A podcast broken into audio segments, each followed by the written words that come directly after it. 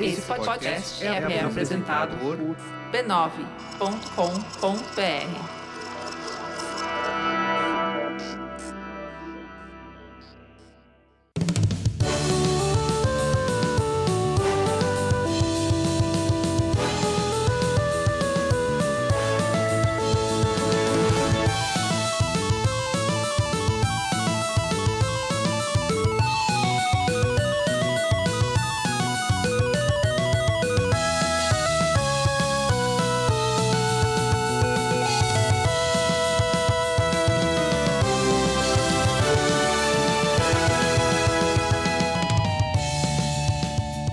Ao vivo, Poco Pixel número 121. Eu sou o Adriano Brandão, do meu lado tá o Danilo Silvestre, tudo bom? Tudo bom, beleza? Maravilha! Qual que é o tema de hoje, Danilo? O tema de hoje é a geração perdida. A geração perdida. A gente vai falar sobre a economia brasileira dos anos 80.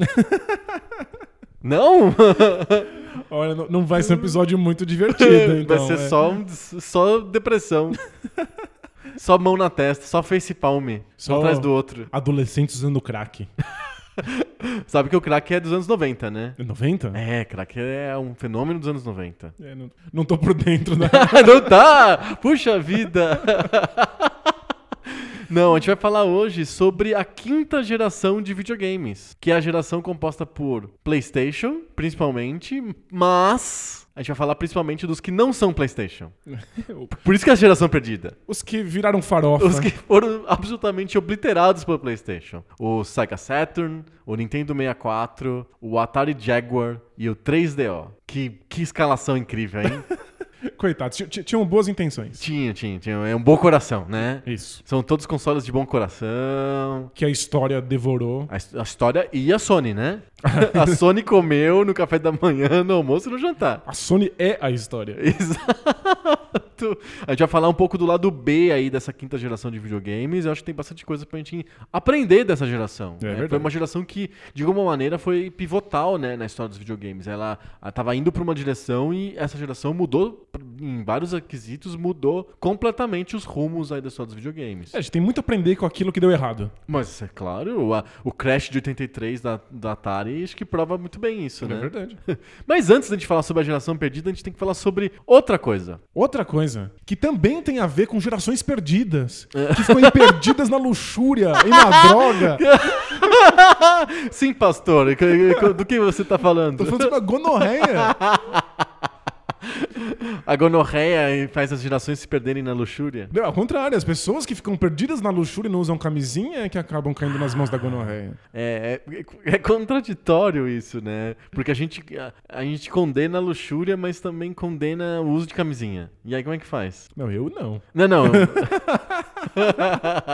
quem tem esse discurso da luxúria? Geralmente quem tem o discurso da luxúria também é, tem o discurso contra a camisinha. É, tem que ter força de vontade. É, tem isso. que, o- assim, sublimar. É, mas eu não vai tenho força pintar. de vontade, ah, então pega a gonorreia. Tá com vontade? Vai pintar, vai jogar, es- fazer esportes, né? Fazer caridade. Vai Caridade, cantar. Não, aqui no Poco Pixel o que a gente sugere é use camisinha, Use camisinha. porque só isso vai impedir você de ter gonorreia. A gente sugeriria isso, Isso. mas a gente não vai falar sobre isso. Não? Não, não, não. não. O que a gente tem que falar é sobre o mecenato esclarecido do Poco Pixel. Ah, bom. que não é perdido. É uma coisa que ajuda o Poco Pixel a continuar existindo. É, a, a geração pra até, até tá perdida, mas aqueles indivíduos que estão no mecenato conhecido Poco Pixel Não são nada perdidos. Nada perdido. Não, não são nada perdidos. Eles são pessoas imbuídas de senso de, de dever, que, que tem um, um propósito pra- pra pra es- pra essa vida, que é a mensagem dos videogames antigos. É isso, eles se descolam da geração deles. Exatamente, eles estão olhando pro passado pra construir um melhor futuro. Ó, que bonito, hein? Não é bonito? Ó, virou partido já.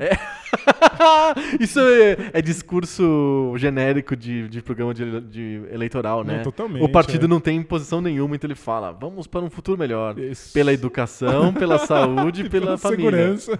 Tipo, como assim? Quando que não é sobre isso?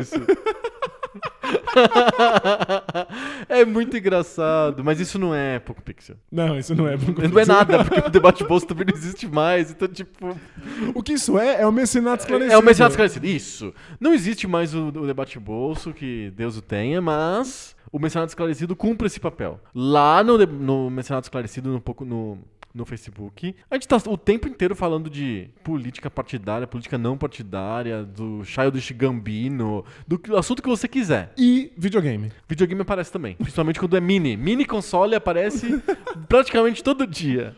Essa semana, a diversão do mecenato foi todo mundo responder um questionário com 150 perguntas pra descobrir É Verdade! qual é o seu posicionamento político em oito eixos. É, é muito eixo. A gente ficou trocando. Nossa, você é mais pra esquerda, você é mais pra direita. Mas Nossa, sabe- você ganhou um badge. É isso, o que mais me... me- Achievement Unlocked. Mas sabe o que me fascinou mais nesse teste? Diga. É que ele dá uma bandeira para o seu posicionamento político tão preciso. Uma bandeira horrível. assim, uma muito bandeira feia, de é. cores muito estranhas. Uma bandeira tipo, meio daltônica, daltônica, é, exato. E você ganha uma bandeira no final. Mas isso só pra quem é mecenas esclarecido. É verdade. Como é que faz pra ser um mecenas esclarecido e fazer o teste lá de eixo- oito eixos políticos? Você precisa ser esclarecido, descolar-se da sua geração perdida, Perfeito. entrar lá no apoia.se barra PocoPixel e contribuir com 10 reais mensais. 10 reais. É. Você fazer um teste desse com essa profundidade por apenas 10 reais, E fazer um- mais todos os outros conteúdos que a gente coloca lá. Inclusive, tem conteúdos extras além do, que o- que a gente- além do podcast lá no grupo do Mecenas, Mecenato Esclarecido. É verdade, a gente sempre acaba gravando algumas conversas nossas antes da- do, É. do- do episódio.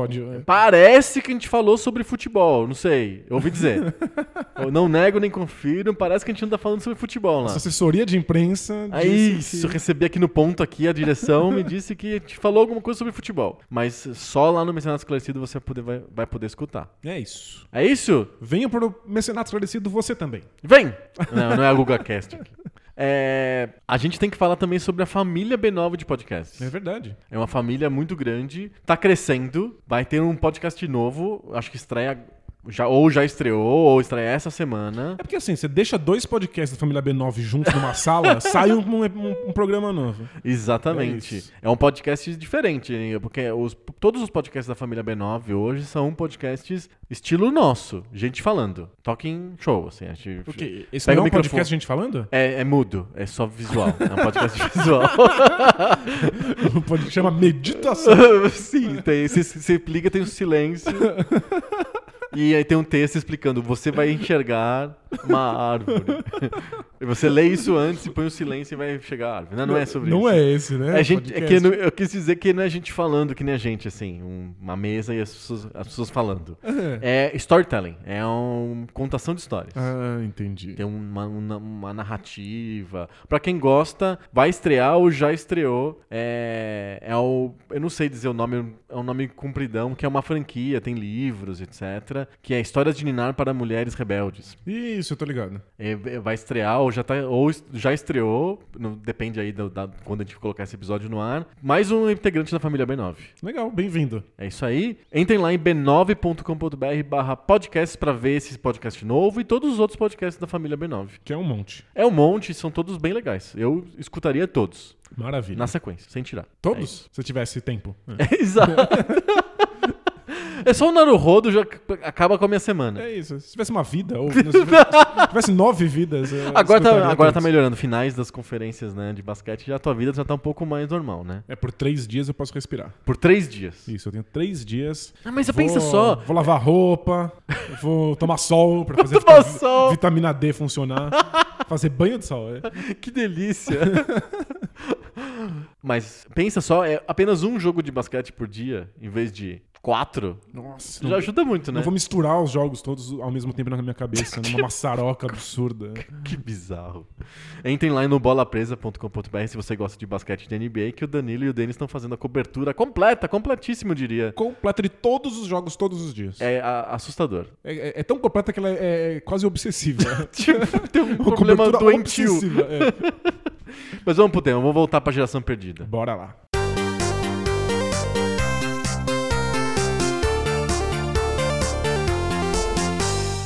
A gente já teve outras gerações de videogame que foram amplamente dominadas por um único console. Eu me lembro da segunda geração de videogames que foi dominada pelo Atari 2600, com ampla margem, assim, tipo, nem dá pra contar a diferença entre unidades de Atari vendidas e unidades do Intellivision ou do Odyssey 2, assim, Me parece uma distância muito grande. Perfeito. E a terceira geração que se seguiu também foi uma geração bastante dominada pelo Nintendinho. O Master System chegou nem perto. O do Brasil foi uma coisa mais importante, mas no resto do mundo, no- e principalmente nos dois mercados principais, né, que é Japão e Estados Unidos, o Master System, coitado, né, nem, nem- praticamente inexistiu. O Nintendinho dominou completamente.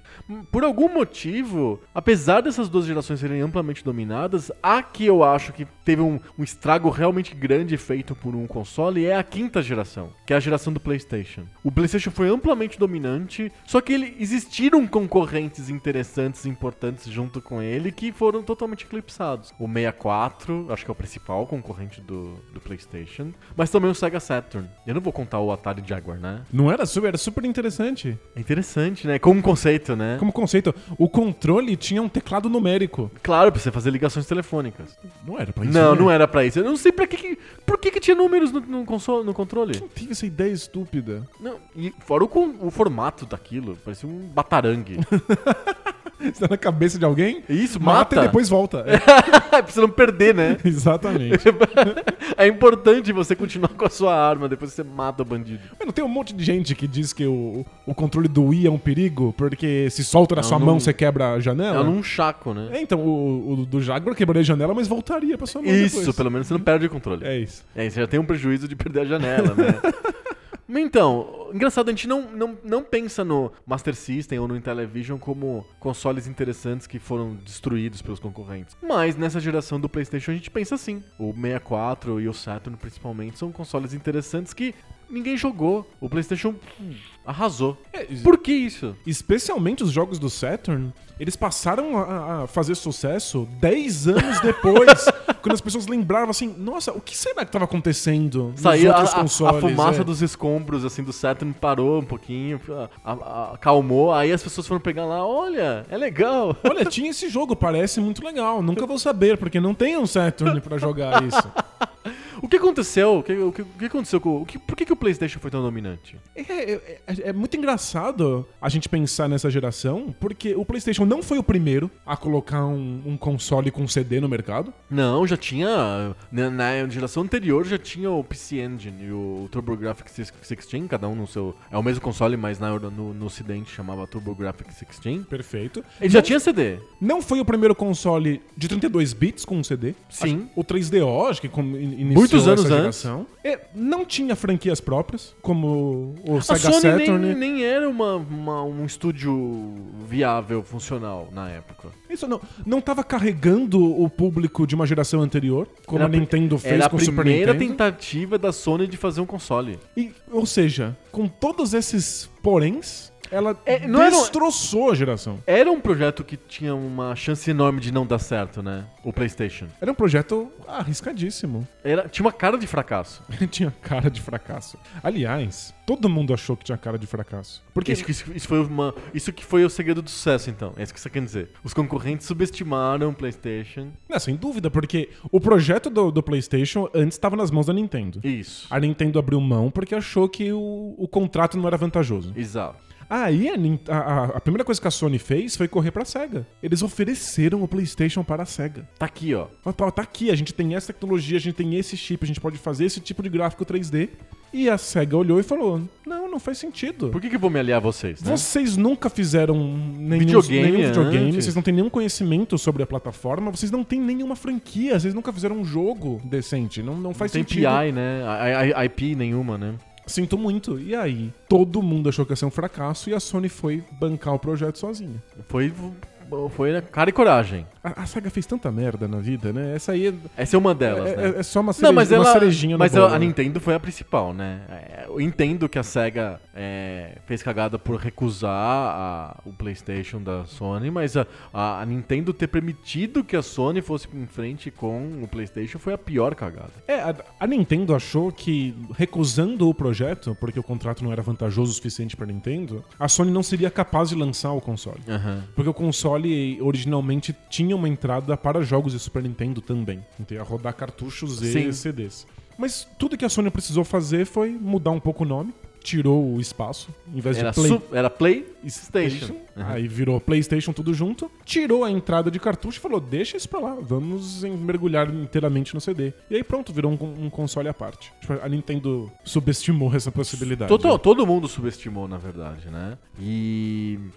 E por que que deu certo? Todo mundo subestimou, beleza. E o que que fez esse fracasso eminente se transformar num dos maiores sucessos da história dos videogames? Vendeu quase o dobro de nin- do que o Nintendinho vendeu.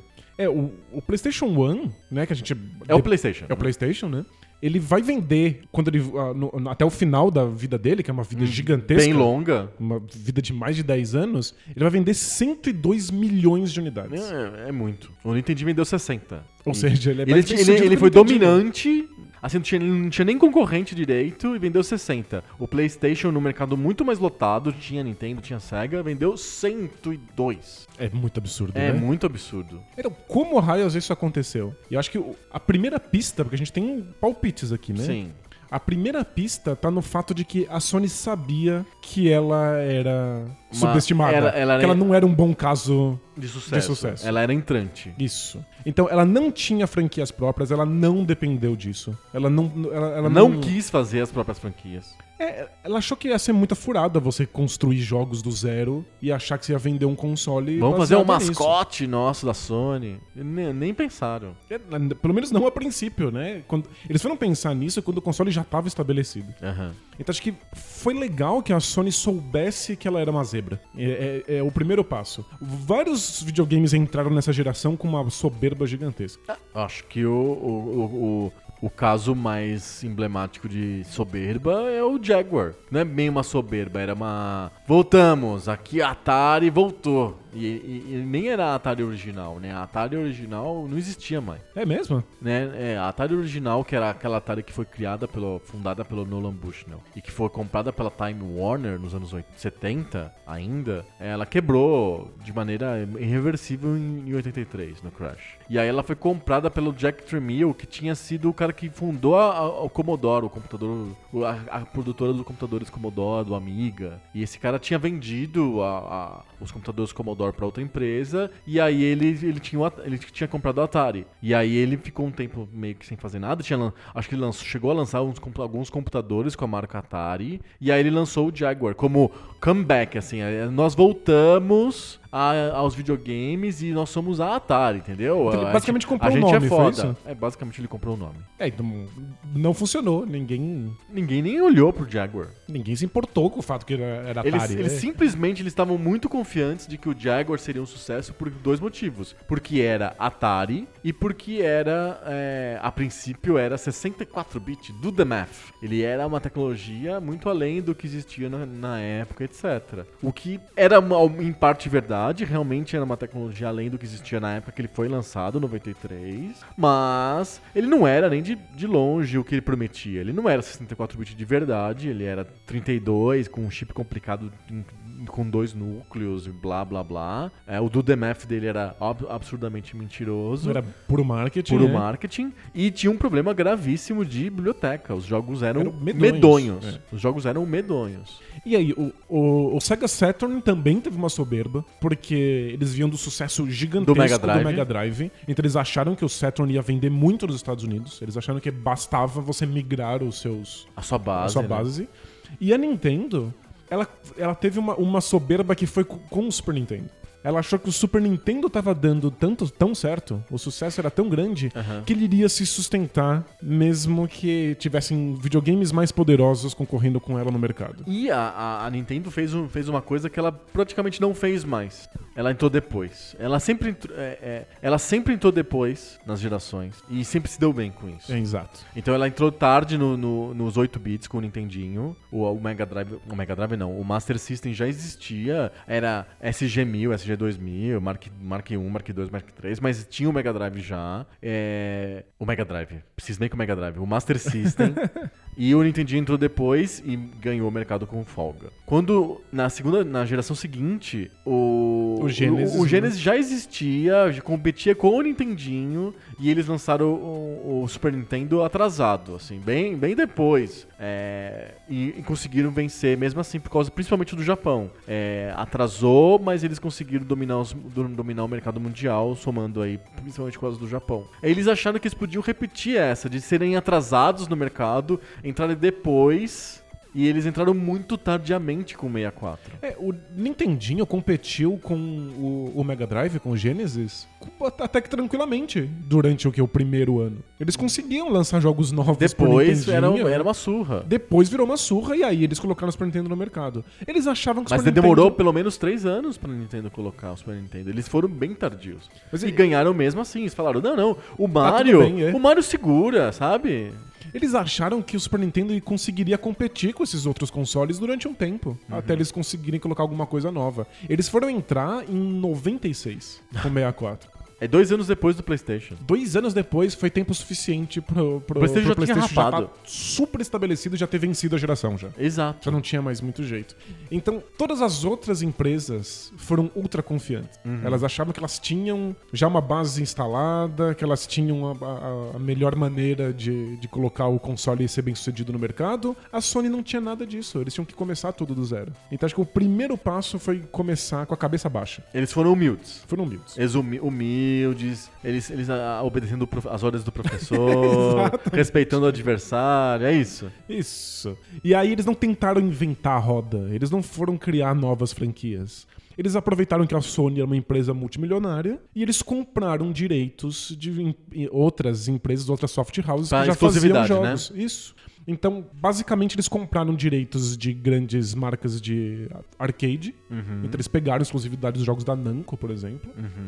E aí pegaram vários pequenos estúdios que faziam joguinhos de Super Nintendo e compraram. Olha, agora vocês vão fazer jogos pra gente, ok? Começa a trabalhar nessa tecnologia. Fizeram isso com bastante antecedência antes do PlayStation ser lançado. Ele era fácil de fazer jogos, isso é uma coisa importante. Super fácil. Ao contrário do Saturn, que era um pesadelo de desenvolvimento. Eu, o Saturn é um pesadelo em todos os aspectos.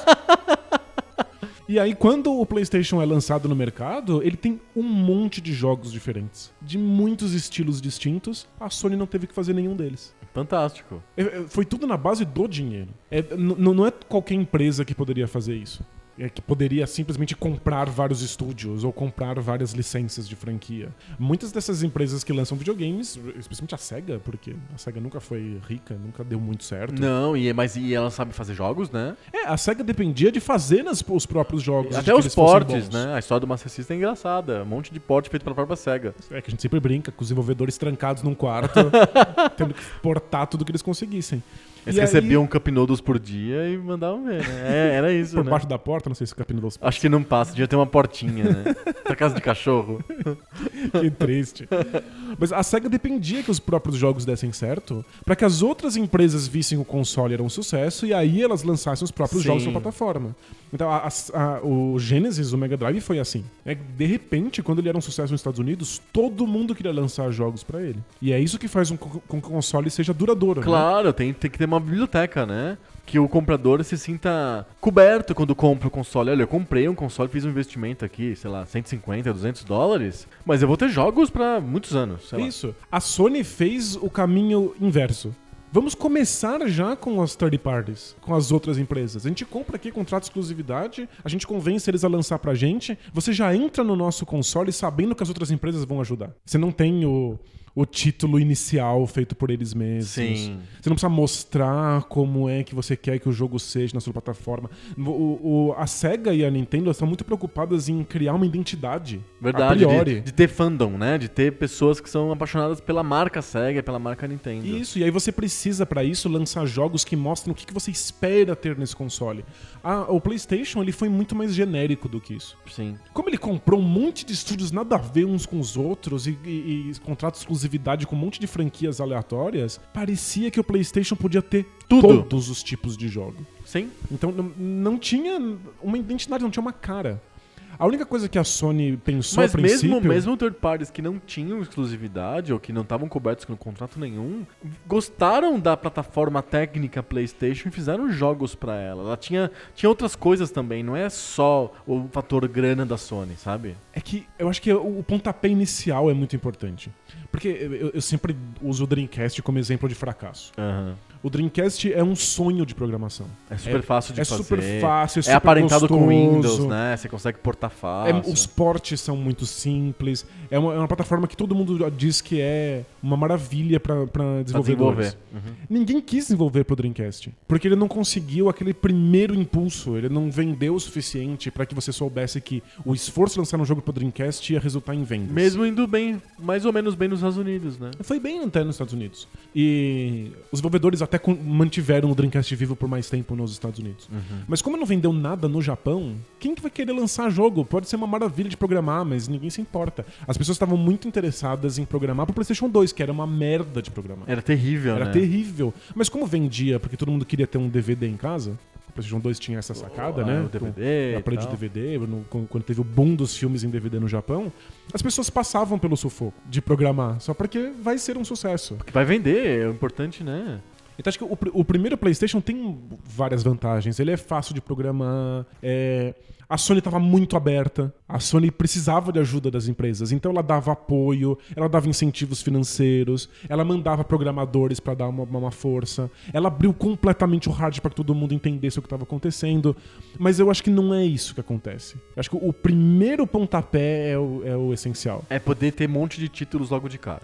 muitos títulos logo de cara. Essa sensação de console era genérico, de que ele poderia ab- abarcar tudo, Uhum. fez com que o público topasse a brincadeira. No Japão. Só isso. É mas no isso é- Japão. Mas é- o mercado de videogame é de um jeito. A gente tá falando de cinco consoles de mesa. A gente tá falando só de consoles de mesa, né? A gente não falou dos portáteis ainda. Isso. Mas os consoles de mesa, a gente tá falando de cinco. Quatro são japoneses. O 3DO, que é uma iniciativa principalmente da Panasonic, mas que é um, é um consórcio, igual o MSX era. um Estilo japonês mesmo, né? Uhum. É, o Sega Saturn, o PlayStation e o Nintendo 64. O único americano da história é o Jaguar. Isso. Então, o mercado japonês dando certo já era o, o que importava para as empresas, sabe? Apesar de não ser maior do que o mercado americano ou europeu, é simbolicamente o mercado que faz a coisa funcionar ou não. É, e é, o, o Sega Saturn, ele já começou aquela briga, aquela rixa gigante na Sega, sobre se era mais importante tomar o mercado japonês ou tomar o mercado americano. Então, o, o Saturn, ele já tá pensando no mercado americano. Sim. E ainda, nessa época, em 93, 94, isso é cagado. Porque as grandes soft houses, as grandes marcas, ah, o- os jogos que você bate o olho e reconhece como os pilares da indústria são todos japoneses. Sim. É, O, o PlayStation tá pouco se lixando pro mercado americano. Ele sai completamente no Japão, como esse guarda-chuva que vai abarcar todos os títulos possíveis, vai ter todas as franquias que você puder imaginar, completamente genérico. Ele é um baita sucesso no Japão. Um ano depois, Lança nos Estados Unidos. lança nos Estados Unidos. É. Mas já completamente estabelecido. Ele já tomou Milhões a, de a- a geração. títulos, é. Milhões de títulos. E aí todo mundo quer lançar jogos pra esse console, porque esse console é o mais vendido. Vira um- uma bola de neve. Sim. E aí o Saturn não conseguiu emplacar, ele tinha uma, uma série de problemas. Um deles era o fato de que era muito caro. Ele era bem mais caro que o PlayStation no, no- no Japão. Ele não emplacou. E aí quando foi lançar no, no- no mercado americano... Não, já era. Já era, porque você precisa das empresas japonesas pra c- criar esses E jogos. o mais engraçado, apesar de tudo isso que você tem falado, o Saturn foi o console que. O único console da SEGA que vendeu mais no Japão do que nos Estados Unidos. Isso, você mas vê o é- grau de fracasso que foi nos Estados Unidos. Foi o Sa- muito o Saturn. fracassado. é. É que o, o, o Saturn vendeu um pouco mais de, de, de cópias quando a geração já tá totalmente perdida. É é depois, Isso, né? é. Aí já- a gente fala disso em, em breve. Mas o, o PlayStation só começou bem, sabe? Ele tava. Ele precisa- é, é- foi o impulso. É, ele tava no lugar certo na hora certa. A tecnologia já tava um pouquinho mais madura. Eles já conseguem fazer um console que é um pouco mais barato do que o 3DO, por exemplo. Que Sim, era, assim, um que era- é, era muito uma caro. Pica. E tem uma, expli- uma explicação, ele era mais que o dobro dos outros consoles, né? É que ele era um consórcio, ele tinha uma especificação fechada, mas comprável. Você podia franquear né, a especificação do 3DO para construir o seu próprio 3DO. Então você é a Samsung, você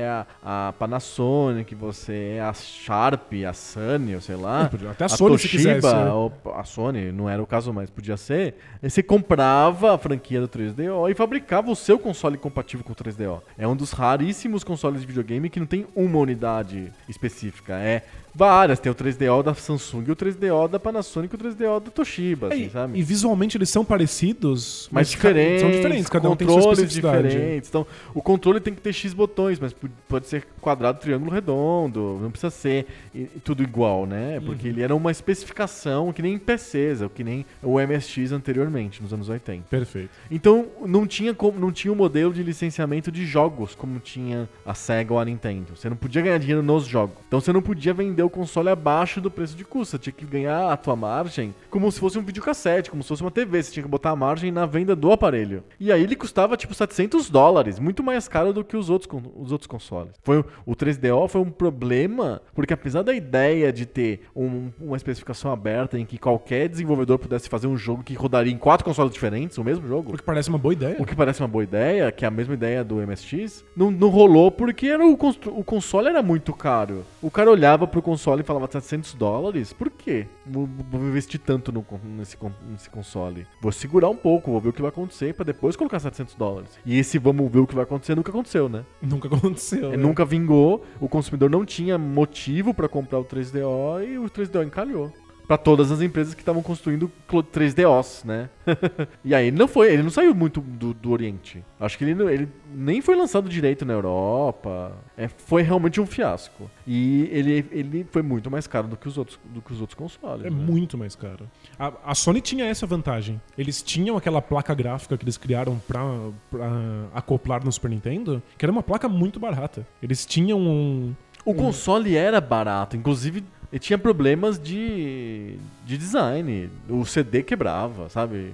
É, Era, mal era uma feito, porcaria, era uma é. porcaria, na verdade. Ele gastava lá um. um- ele esquentava e aí. Ele esquentava. Ele É. Tinha uma resina que segurava o canhão e aí o canhão É. ia ficava torto, aí você tinha que colocar ele de ponta cabeça. Isso, é, a- a- todo mundo falou, né? Quem tinha Playstation no Brasil falava do. Gastou a resina. Parece que você tinha que. Era um combustível do Playstation. Que você tinha que abastecer o Playstation de gasolina. Você tem que ir no posto, é. É, não é isso. É uma peça plástica que tinha dentro do, do leitor de CD que esquentava com o uso. E esse- essa, essa peça plástica até acabava. Era feita de um termoplástico que derretia. por Um problema de. ó- um problema óbvio de projeto. Eles usaram lá um termoplástico que derretia. E aí, ele, quando derretia, ele ficava fora de posição e pronto, já não funcionava mais o leitor de CD. Não, funcionava, era só Não, pôr de você- ponta Você cabeça. tinha que bot- fazer mandinga. Tinha que esperar a fase da lua correta. Botar Ah, na geladeira. Eu me lembro que, que pessoas tentavam resgatar HDs quebrados de computador botando ele no freezer. Jura? Sim. Por quê? As pessoas botavam pilha na- no, no- no congelador porque eles que voltava, a carga. Voltava um pouquinho, ganhava mais um tempo de carga. Enfim, o PlayStation, ele era mal feito. Vamos, vamos, vamos, vamos combinar? Era um, cons- é um console bem barato. Ele era prático em termos industriais, vai. Ele não era o state of the art. Ele era um console que atendia o que as pessoas queriam, os jogos que as pessoas queriam, do jeito mais barato possível. Perfeito. E ele era 100 dólares mais barato do que o Sega Saturn. Não, tipo, isso faz muita diferença. Muita A diferença. gente viu no Play 4. A, a geração atual ganhou principalmente porque o Play 4 não tinha o leitor de movimento que tinha o Xbox One, que é o, o Kinect. E aí por isso ele era 100 dólares mais barato. E aí ele começou num- num- com uma larga vantagem. Quando a Microsoft falou, vamos lançar o Xbox sem o Kinect pra ter o mesmo preço, já era tarde demais. É por isso que eu, eu digo que esse pontapé inicial é gigantesco. Sim. Porque ele garante que você vai ter o- a quantidade necessária de desenvolvedores te apoiando. Sim. Porque eles querem estar no console que vendeu mais. Exato. É só isso. Mas tecnicamente, aí volto pra esse ponto. Eu, entendo, eu concordo com o que você disse de que o PlayStation ganhou a geração por folga porque ela teve um bom início. O Isso. PlayStation teve um bom início, mas eu acho que tem coisas técnicas importantes. Eu acho que ele investe de uma maneira mais consciente do que os outros, con- os outros consoles nos dois Ds que são os, tipo, os Ds que definem a geração: o CD e o 3D. O CD, é, apesar de já ter no Saturn e de- e ter também no 3DO, ele, ele, ele parece mais orgânico, natural no PlayStation. É, e o 3D tam, muito mais do que nos outros. O 3DO tem esse nome 3DO, não é à toa, né? É- tem a ver com 3D mesmo. Mas é um console de vários anos antes, tem uma capacidade gráfica muito pior, etc. O Saturn, ele tem esse tre- um 3D improvisado, né? Tipo, colocado às pressas. É, e que, que explica um pouco porque o Saturn era tão caro? Por que, que ele é mais caro do que o PlayStation? Botaram uma placa 3D nele depois, né? Ele tava pronto pra ser o, o Super melhor- Mega Drive. O Super Mega Drive, o melhor console 2D de todos os tempos. Quando o Ele queria ser o Neo Geo. é, de certa maneira. Quando o o Mega Drive começa a ganhar aqueles add-ons, não é pra ter gráficos 3D sofisticados. É o 32X Isso. e o Sega CD. Todos eles fazem os gráficos 2D ficarem interessantes. São gráficos 2D mais legais, alguns com fundo 3D, mas o gráfico do jogo em si é 2D acontecendo Sim. na sua frente. Era pra isso que o Sega Saturn foi inventado. Quando eles percebem que o PlayStation vai sair e o PlayStation, como você disse, se vende integralmente como um videogame 3D, Sim. Aí a SEGA entra em pânico. Aí eles enfiam uma placa super difícil de programar, que conversa muito mal com o resto do console, que deixa o videogame mais caro e mais difícil de fazer jogos. Sim, e, e- e inviável pro, pra, pras desenvolvedoras. É isso, o, o- o PlayStation ele se vende como um, um console 3D. E Isso tornou ele muito vantajoso pra um monte de tipos de jogos. Eu, eu me lembro claramente da Konami. A Konami não tinha contrato de exclusividade, na- na- pelo menos que eu me lembre, ou alguma coisa específica com a Sony, mas ela escolheu o PlayStation pra fazer a série Winning Eleven fora do PC. E, ba- e basicamente ela, gan- a, a série Winning Eleven era muito mais importante no PlayStation do que no PC. O PC era o lugar do FIFA Sem dúvida, é. tinha o Winning Eleven no, no PC, mas era porque as pessoas vinham no PlayStation e queriam ter a mesma experiência no PC. Mas ah, o Winning Eleven que hoje é o PES é- é- começou no PlayStation porque era uma plataforma técnica que fazia sentido pra Konami. É, foi um jeito de levar o 3D que já funcionava nos um 3D, computadores que- um 3D pra, um pra 3D casa das funcional, pessoas. né? é com- isso. Um 3D prático, um 3D que, que, que desse conta do recado de um jeito fácil. E não era porque o hardware era fantástico. Não, o hardware dava pro gasto. É, eu, eu- eu insisto que a- tudo que a Sony fez foi estar no lugar certo na hora certa. Ele era o console que dava pra colocar Sim. esse jogo 3D. A Sony só procura o Cutting Edge, eu acho, no PlayStation 3. Que ela quer fazer um, conto- um console premium com os melhores equipamentos possíveis e tal. O 2 ele era mais fraco do que o do Dreamcast, certo? Então, ele, Médio, né? médio. e- e- Ele faz algumas coisas Melhor pior que e o algumas Dreamcast. coisas melhor. é. Aham. Mas ele, o PlayStation 2 tá muito abaixo dos concorrentes da, da, da- da próxima geração, que Sim. seriam o GameCube e o primeiro Xbox. Sim. Principalmente o primeiro O Xbox. pro Xbox, exato. Mas a, a- a Sony tá ali. Ela tem um console que não é fantástico, mas ele é o que pode receber esses jogos. Uhum. E no momento em que os Final Fantasies são o grande sucesso da Nintendo no Super Nintendo. E aí, querendo o próximo passo, a, a Square, que fa- fazia os Final Fantasies, ela quer o CD, ela quer É multimídia, né? ela quer trilhas sonoras sofisticadas, Falas, né? orquestradas, ela quer falas, ela quer poder botar é, cutscenes, os, os vídeos entre as cenas. Os é- FMVs. Ela quer tornar o- a experiência do RPG finalmente mais interativa. Storytelling mais profundo. tá? Exato. exato. E aí vai colocar onde? Vai colocar no próximo console. Isso. Era inviável continuar esses jogos no Super Nintendo. Não, não, não, não, já tinha. Tava uma roupa muito apertada. A- Ah, o, o PlayStation foi essa esse guarda-chuva, essa, essa mãe. Ela Aham. Tá aceitou tudo. Ah, você quer fazer RPG? Traz aqui. pra cá, não tem problema.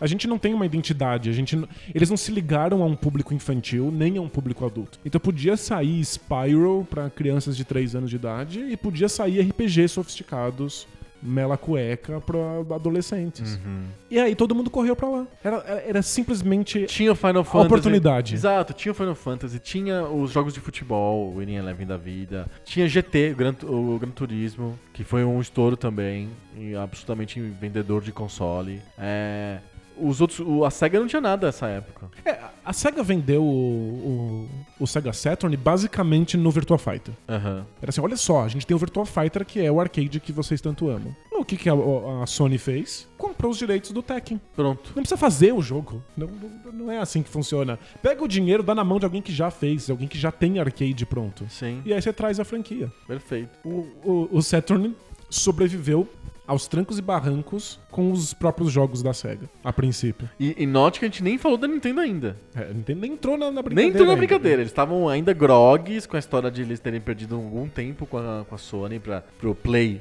Respira. Station. E, e eles não tinham feito nada até agora. Estavam desenvolvendo uma coisa totalmente nova, etc. Três anos depois aparece o Nintendo 64, o Ultra Nintendo, né? Isso. 64 era a princípio. Com cartuchos. cartuchos. E aí tem a, a mão pesada da Nintendo. A Nintendo tem uma visão de como os videogames devem ser.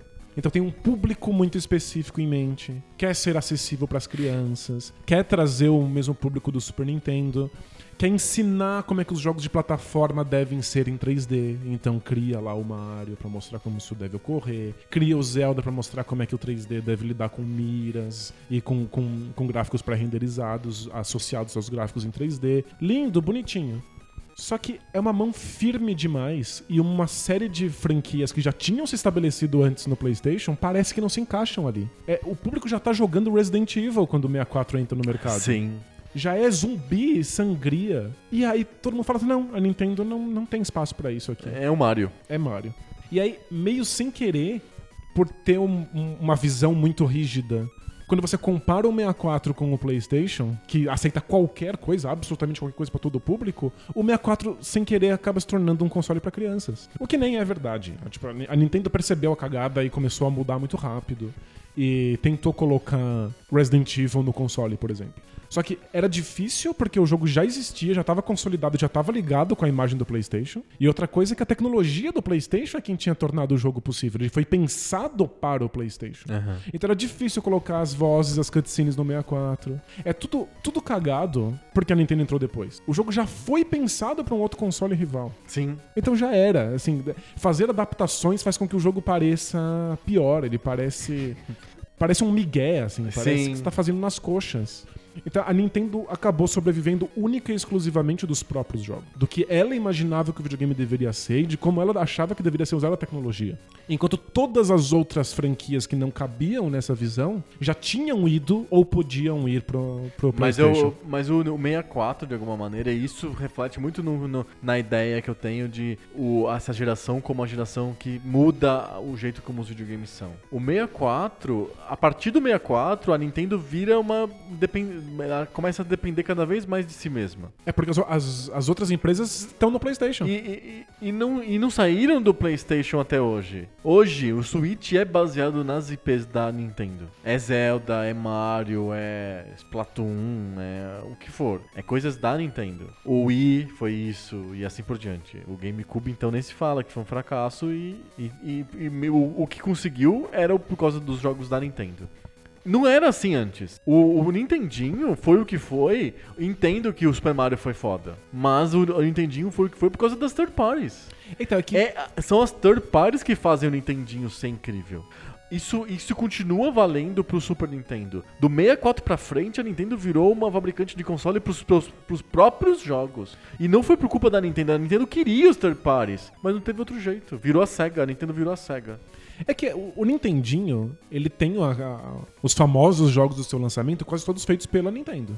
Não, não, tudo bem. O launch lineup nos Estados Unidos. Isso, e o tal. launch, a a Nintendo sempre teve essa ideia. O launch lineup explica para as third parties o que, que o console vai ser. Mas as third parties em- abraçaram o Nintendo, o Nintendinho, de um jeito que não teve. não- Assim, ele foi carregado nas costas pelo, pelas third parties. É, Perfeito. É, Mega Man. sempre o pontapé É o Ninja inicial. É. Gaiden. é- é milhões de séries que são séries de terceiros, não é da Nintendo. E quando você vai pro Wii, Você entende o Nintendinho sem o Super Mario. Ele é viável, Sim, ele é viável, funciona. é. Mas se você for pro Wii, o Wii tem basicamente a mesma trajetória do Nintendinho. As franquias A iniciais. gente tá falando de um console que vendeu 100 milhões de unidades, o Wii. o Wii, é, o Wii vendeu ali com É o os- maior sucesso da história da Nintendo, sem dúvida. em termos de vendas, né? É, acho que é o, é o mais vendido de todos, né? Acho que o Game Boy tá- talvez seja mais. Talvez. Talvez. Mas só talvez. Eu, Tipo, o Wii é um, é um fenômeno. Na mesa é o, é o maior de todos. Mas o Wii vende com os primeiros jogos que a Nintendo fez, pra mostrar como é que o console existe. Quando isso é um sucesso gigantesco, as third parties vêm correndo. E aí chega num ponto em que se você não lançar um jogo pro, pro Wii, você é só um idiota.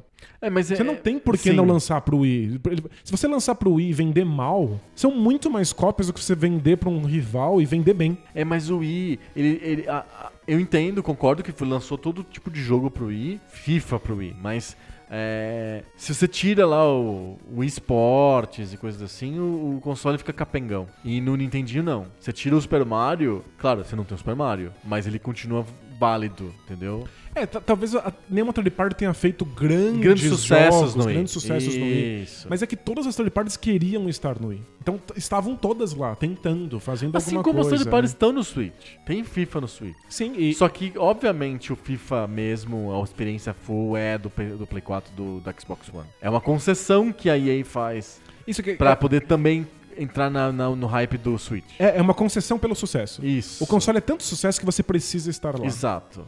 E eu acho que a- a Nintendo sempre foi boa em, em fazer isso. Ela ensina como é que o console deve ser e aí as third parties são obrigadas a participar. É só no f- na, na geração do 64 e na geração do, do, do Do GameCube GameCube. que n- não dava mais, porque as third parties já não não estavam mais disponíveis. Elas estavam fazendo jogos pro PlayStation. Elas estavam fazendo os jogos pro PlayStation e depois fazendo jogos pro PlayStation 2. Sim. Porque o PlayStation foi mais receptivo, porque ele foi totalmente voltado para as third parties. Aham. E porque ele estava disponível antes, quando essas third parties precisavam de um ponto de entrada. Sim. O 64 tomou um monte de decisões ruins. Ele entrou tarde demais. Cartucho. Ele entrou em cartuchos, o que limitava muito a possibilidade das third parties. E o, o jogo que ensina como fazer, O Mario 64. que é o Mario 64, é impossível de reproduzir. Não é uma coisa assim, olha, vamos fazer todo mundo um joguinho em plataforma porque você viu como o Super Mario Bros. funciona. Que e o esse Mario mo- Bros todo mundo copiou. Todo mundo pode copiar. Vai copiar o Super Mario 64. Uhum. Não só ele é dificílimo de copiar do ponto de vista técnico, do ponto de vista da programação, mas também do ponto de vista do game design. Sim. Ele é super sofisticado, as pessoas não conseguiam. Tentaram fazer um monte de plataformas 3D no 64 e são todos piores. E no com exceção PlayStation da, também. da Rare. No PlayStation também. É, O PlayStation é essa bizarrice. Nossa, tem vários jogos 3D de plataforma no PlayStation hilariantes. Acho que Eu vou, vou aceitar sapatadas. Aceito sapatado. O PlayStation se vende como um console 3D de braços abertos pra quem quiser programar e fazer esses jogos. Sim. Eles são quase todos medonhos. Eu ia, eu, eu ia inclu- eh, terminar o tema com, esse, com, e- com essa provocação. De que eu chamo de geração perdida, porque de um lado nós temos quatro consoles fracassados, e de outro lado nós temos um console altamente bem sucedido com os jogos esquecíveis. Com, não há uma, um legado de jogos no PlayStation. É, ele- ele tem um legado de franquias De franquia. Por- e porque os jogos iniciais dessas franquias são praticamente jogáveis hoje. Não tem é muito como. difícil de revisitar. É muito difícil de revisitar. Tem poucos jogos do PlayStation que você joga hoje. Eles são ruins. O, o hardware do PlayStation é sofrível. Ele- Os, os jogos envelheceram muito, mal. Eles não, têm, não tinham um modelo para qual seguir, tá todo mundo tentando. É, é, são jogos fraquíssimos. Mas por outro lado, todo mundo sentia que dava pra experimentar no PlayStation. Então tem muitas franquias surgiram aí. Quando o Resident Evil deu certo, e pensa que a Capcom podia ter usado um monte de nomes famosos que ela já tinha estabelecido no Super Nintendo, né? É Verdade. Ela criou uma franquia nova. No PlayStation ela falou: a gente pode fazer um jogo mais violento, porque não tem a Nintendo aqui dizendo o que pode e não pode Com fazer. regrinha de conduta. Faz qualquer coisa e vê o que acontece. Resident Evil gerou milhões de clones. Toda empresa queria fazer um jogo parecido. Andar numa mansão e dar tiro em zumbi. E isso. Então surgiram muitas franquias novas que vão ser carregadas pro futuro. Então existe um legado. Mas esses jogos são medonhos. O PlayStation vai ter mais sucesso com os jogos 2D. Os 2D são os melhores. Mas você não pode vender o console com base nisso. Porque senão você tá competindo com o Super Nintendo. O Super Nintendo já tá estabelecido. Sim. As pessoas só vão perceber que os melhores jogos do PlayStation são 2D um, dois anos depois. Quando você já comprou, quando a propaganda já fez sua parte, quando as third parties já estão no, no Sim. teu barco. Aí o 2D começa a brilhar. É, é tardio. É, tipo, é um console ruim, com um hardware ruim, que gera jogos ruins. Porque a gente mas- consumia de um jeito ruim. No Brasil, com a pirataria, a gente comprava 20 jogos de PlayStation na feira. Sem saber o que eles eram, sem saber a qualidade De qualquer deles. jeito, com- jogava 5 minutos de cada. E era tchau. tudo, ah, isso aqui é uma merda, olha, isso aqui é feio, olha, isso aqui não funciona. E aí vai Isso. pro próximo. Então ele- não era uma, um- uma experiência satisfatória, mas ele tava ali no- na hora certa. E teve esses títulos que seguravam as pessoas. Final Fantasy, As pessoas Resident foram lá, Evil, jogar Tekken, Winning Resident Evil. Eleven, Tekken.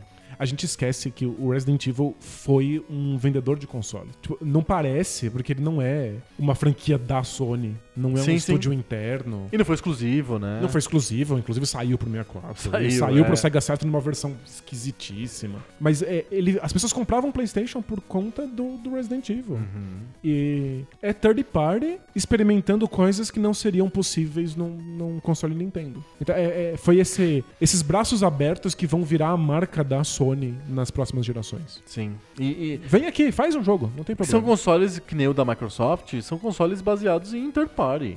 Hoje temos as histórias das exclusivas, né? Você faz um acordo, a third party é exclusiva, tipo a Naughty Dog. Isso. Já ia chegar na, na, na Naughty Dog que começa esse relacionamento com a Sony lá atrás, lá no PlayStation 1, no primeirão. Isso. Mas é, é, tem- a Microsoft e a Sony lançam um ou dois jogos importantes, todo o resto do console é carregado pelas third parties. Você espera o GTA, você espera o, o Uncharted. O Uncharted é de uma third party, apesar de ser exclusivo. Então, é, o PlayStation também é carregado por third parties, mesmo quando há contrato de exclusividade, como com a Naughty Dog, como com a série Crash que tem no Brasil foi sucesso e que as pessoas reputam até hoje como o talvez o Mario do PlayStation, sabe? O Sonic do PlayStation, Um- uma espécie de mascote, um personagem paradigmático do console. Que é um personagem de third party, né? É, é third Não é party. nem deles, nem né? é da Sony, e- e com jogos duvidáveis assim, com jogos de qualidade esquisita. Esquisitíssima. É, acho que essa é, a, é- é a- a grande lição sobre essa geração e que é muito divertido. O PlayStation é, um É sucesso dominante. esmagador, é super dominante. Não legou um monte de coisas pra história dos videogames, menos os jogos. É, menos os jogos. Se você olhar para o 64, o 64 vendeu pouquíssimo, vendeu acho que 30 milhões de unidades. Tipo um terço do que vendeu Um o terço. PlayStation. Pe- Lembrando que é um número grande, mas é, v- ele, o Nintendo 64 veio do Super Nintendo e do Nintendinho, sabe? É. Ser um terço do concorrente é um desespero, é, é o pior fracasso Um que podia desastre. ter. E ta- talvez o maior fracasso a- apareça quando você olha a biblioteca. É verdade, tem muito A pouco jogo. biblioteca é minúscula, É muito- são Acho pouquíssimos que tem jogos. 100 jogos no máximo. Então é, é evidente que as third parties não estavam ali. Elas não confiaram É Verdade. no console, elas, preci- ela- elas já estavam satisfeitas com o PlayStation, elas não migraram. Mas se você for ver quais são os jogos que a própria Nintendo fez, eles são todos melhores que os jogos de PlayStation. Verdade. O que, que é mais importante? Qualquer jogo de PlayStation ou Ocarina of Time, que é, o- pra mim, o jogo mais influente de todos os tempos? O que, que moldou os jogos 3D? As primeiras plataformas todas quebradas no PlayStation? Ou terríveis. foi Mario 64? Eu- os jogos. Tem o- acho que tem o famoso, eu acho que é Bubsy 3D do PlayStation, que é o jogo de plataforma do gato lá, Bubsy. Ah, sim. que é tenebroso, que não faz nenhum sentido. Tanto que o Crash, e- ele abdicou de ser um jogo 3D de verdade, assim. Ele é um, um Infinite Runner. Era muito difícil de fazer no PlayStation. Tem vários, mas nossa. é- Lembrando que o PlayStation é nem sofrível. saiu com o DualShock logo de cara. Eu não tinha ideia de ter um segundo analógico. Exato. Ele vem depois. É, e se a gente for pra SEGA, a mesma coisa tá acontecendo. Quando o SEGA Saturn é um fracasso nos Estados Unidos, Mu- Ele inexistiu nos Estados Unidos. inexistiu, a SEGA deu a famosa carta branca pros desenvolvedores internos. Subtema, então, do episódio de hoje. Carta branca. Foi- A, a SEGA deixou com que os- o, a, as- a First Party, o- os próprios estúdios da SEGA, Que é uma tradição da SEGA, eles, é, desde a época do Master System, eles dividem lá internamente em um monte de subestúdios. Isso. Que lançam jogos ao mesmo tempo e assim eles mesmos conseguem suprir as demandas do mercado por jogos internamente, sei lá. lançam vários Um jogos monte de jogos simultâneos, né? simultâneos. A, a SEGA deu carta branca pra esses estúdios internos. Lançaram o que eles quisessem pro mercado japonês. E começaram a sair umas coisas muito esquisitas. Muito e uma- loucas. muito loucas e umas pérolas que são muito mais memoráveis e viraram hoje clássicos cult. Que fazem sentido hoje, que ao contrário da quase todos os jogos de Playstation. É verdade. As pessoas hoje t- se interessam. Vamos ver como é que era Panzer Dragon Horta. Vamos ver como era a Panzer Dragon Saga. A série Sakura Wars, que hoje é super cult, você vai ver na internet. Tem os fãs que estão traduzindo linha por linha pra conseguir jogar o jogo em japonês. E o PlayStation tinha os jo- jogos que eram os mais genéricos possíveis. Sim. E jogos que muitas vezes não se encaixavam perfeitamente bem no hardware. Porque eram third parties tentando fazer O que dava pra vender. Em- n- não era alguém que estava internamente, que consi- conhecia perfeitamente bem como é que era o processamento do console. Então, o PlayStation é esse caso bizarro. Lugar certo, hora certa, abraçou as third parties. Sucesso incrível. Sucesso incrível. Mostrou que dá pra vencer sem ter jogos de estúdios internos, mas... Uma biblioteca esquecível. A biblioteca é totalmente esquecida. Gigante, é um negócio assim, milho- mi- milhares de jogos. É estilo do Nintendinho, sim. Muito jogo. Muito, muito, muito jogo.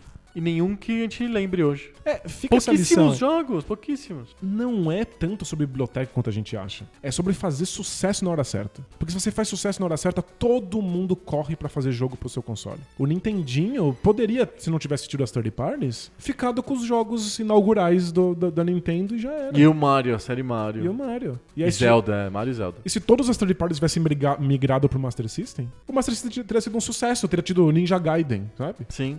É que dar certo a princípio é o que você precisa pro console funcionar. E isso não quer dizer sair antes ou sair depois. No caso do 64 significou Sair muito depois, sair exato. muito depois. Muito depois. uma e tecnologia que já não dava conta não do que funcionava. a Nintendo não entendeu o que, que o, o mercado, queria. até, é. se pensar em tudo isso que a gente falou, de ser tão tardio e ter uma tecnologia tão estranha quanto o cartucho, por uma época absolutamente a- habituada ao CD, o mercado até que a- a- aderiu bem ao 64. Ele vendeu um terço do que vendeu o PlayStation. Mas- é muito! é. É que Você entende? Tipo, podia ser um décimo. O problema aqui é a taxa de jogos vendidos por console. Se você for ver o 64, você vende Hum. um, dois co- jogos e são jogos da Nintendo. É, o cara compra o Mario, é, vem com o console e depois vem o. compra o Zelda. Isso. E aí Talvez o segundo Zelda. Você, Mas, tipo, como third party, você nem quer colocar um console nessa plataforma. Você sabe que não vai vender. As pessoas têm o videogame, mas elas vão jogar o Zelda, não vão jogar o seu jogo. Sim. O PlayStation não vinha com o jogo junto. Ele era, de fato, uma folha em branco. É, ele era um, um eletrodoméstico. A Sony vendia televisão e aparelho de som. Quando você compra um aparelho de som, não vem um CD de música junto. E a Sony era dona de uma gravadora gigante. E mesmo assim não vinha o CD todo da Madonna, que era uma artista famosa da Sony. Ou se- não sei se era Madonna, enfim, Michael Jackson. Enfim, a, a Sony tinha artistas assim desse, ni- desse nível. E, e não vinha junto, porque ela- o que ela vendia era um treco de metal que tocava CD, que você colocava, você comprava o CD na, na outra loja. E eu acho até a aparência do PlayStation Dead um pouco isso. É uma Eu- cara de, de CD, de tocador de CD. É, é uma cara assim meio genérica, aquele, aquela coisa sem cor. Tem, tem cor de geladeira. sabe? é. Que é pra você enfiar num canto ali. É pra. É pra sumir. sumir mesmo. É pra desaparecer. E. A É co- Totalmente diferente do que a Nintendo pensava, ou principalmente a SEGA. Sempre preocupada com uma. passar uma mensagem, né? A Sony não quis passar mensagem nenhuma. Ela foi. foi- Ela criou o console ônibus, todo mundo embarcou. E, e hoje nós temos um mercado dominado por consoles ônibus. São máquinas que resolvem o teu problema. O PlayStation 4 e o Xbox One são máquinas que resolvem o nosso problema. Tanto que quando a Nintendo lança um negócio cheio de vício, porque o Switch é cheio de vício. Ele é uma experiência de jogar própria, porque ele é portátil e console de mesa ao mesmo tempo, com jogos próprios. Tem o Mario, tem o Zelda, que você não encontra em outros lugares. Então, mas ele é uma terceira corrente. Ele, tá, ele é muito sucesso, o Switch? Claro que é muito sucesso. Mas é claro que ele é o que tá embaixo, ele é o terceiro lugar, digamos assim. É, mas ah, quanto mais sucesso ele faz, e ele basicamente faz sucesso porque ele foi ven- bem vendido, o marketing dele é bom, os jogos mostram pra que, que ele, ele existe. Ele é um sucesso em termos de produto, o Switch. Isso. Aí as third parties correm. E aí fazem concessões, vai sair FIFA pro Switch. Não, já saiu, tem o Switch. É, vai sair o FIFA, o, O FIFA novo, o FIFA novo aí, o, in- o 19. E não faz absolutamente nenhum sentido. É um, é um- um console muito, atrás. mais fraco, Muito é. mais fraco do que os outros, mas vai sair. Sai. Eles dão um jeito. Os desenvolvedores indie querem estar todos no Switch. Então, o Switch virou um, Um ônibus. Um, ônibus, mas um ônibus com. Ele é uma Kombi enfeitada com florezinhas, assim, Ah, sabe? sem, sem dúvida. Cores berrantes. Eu acho que console É menos ônibus. console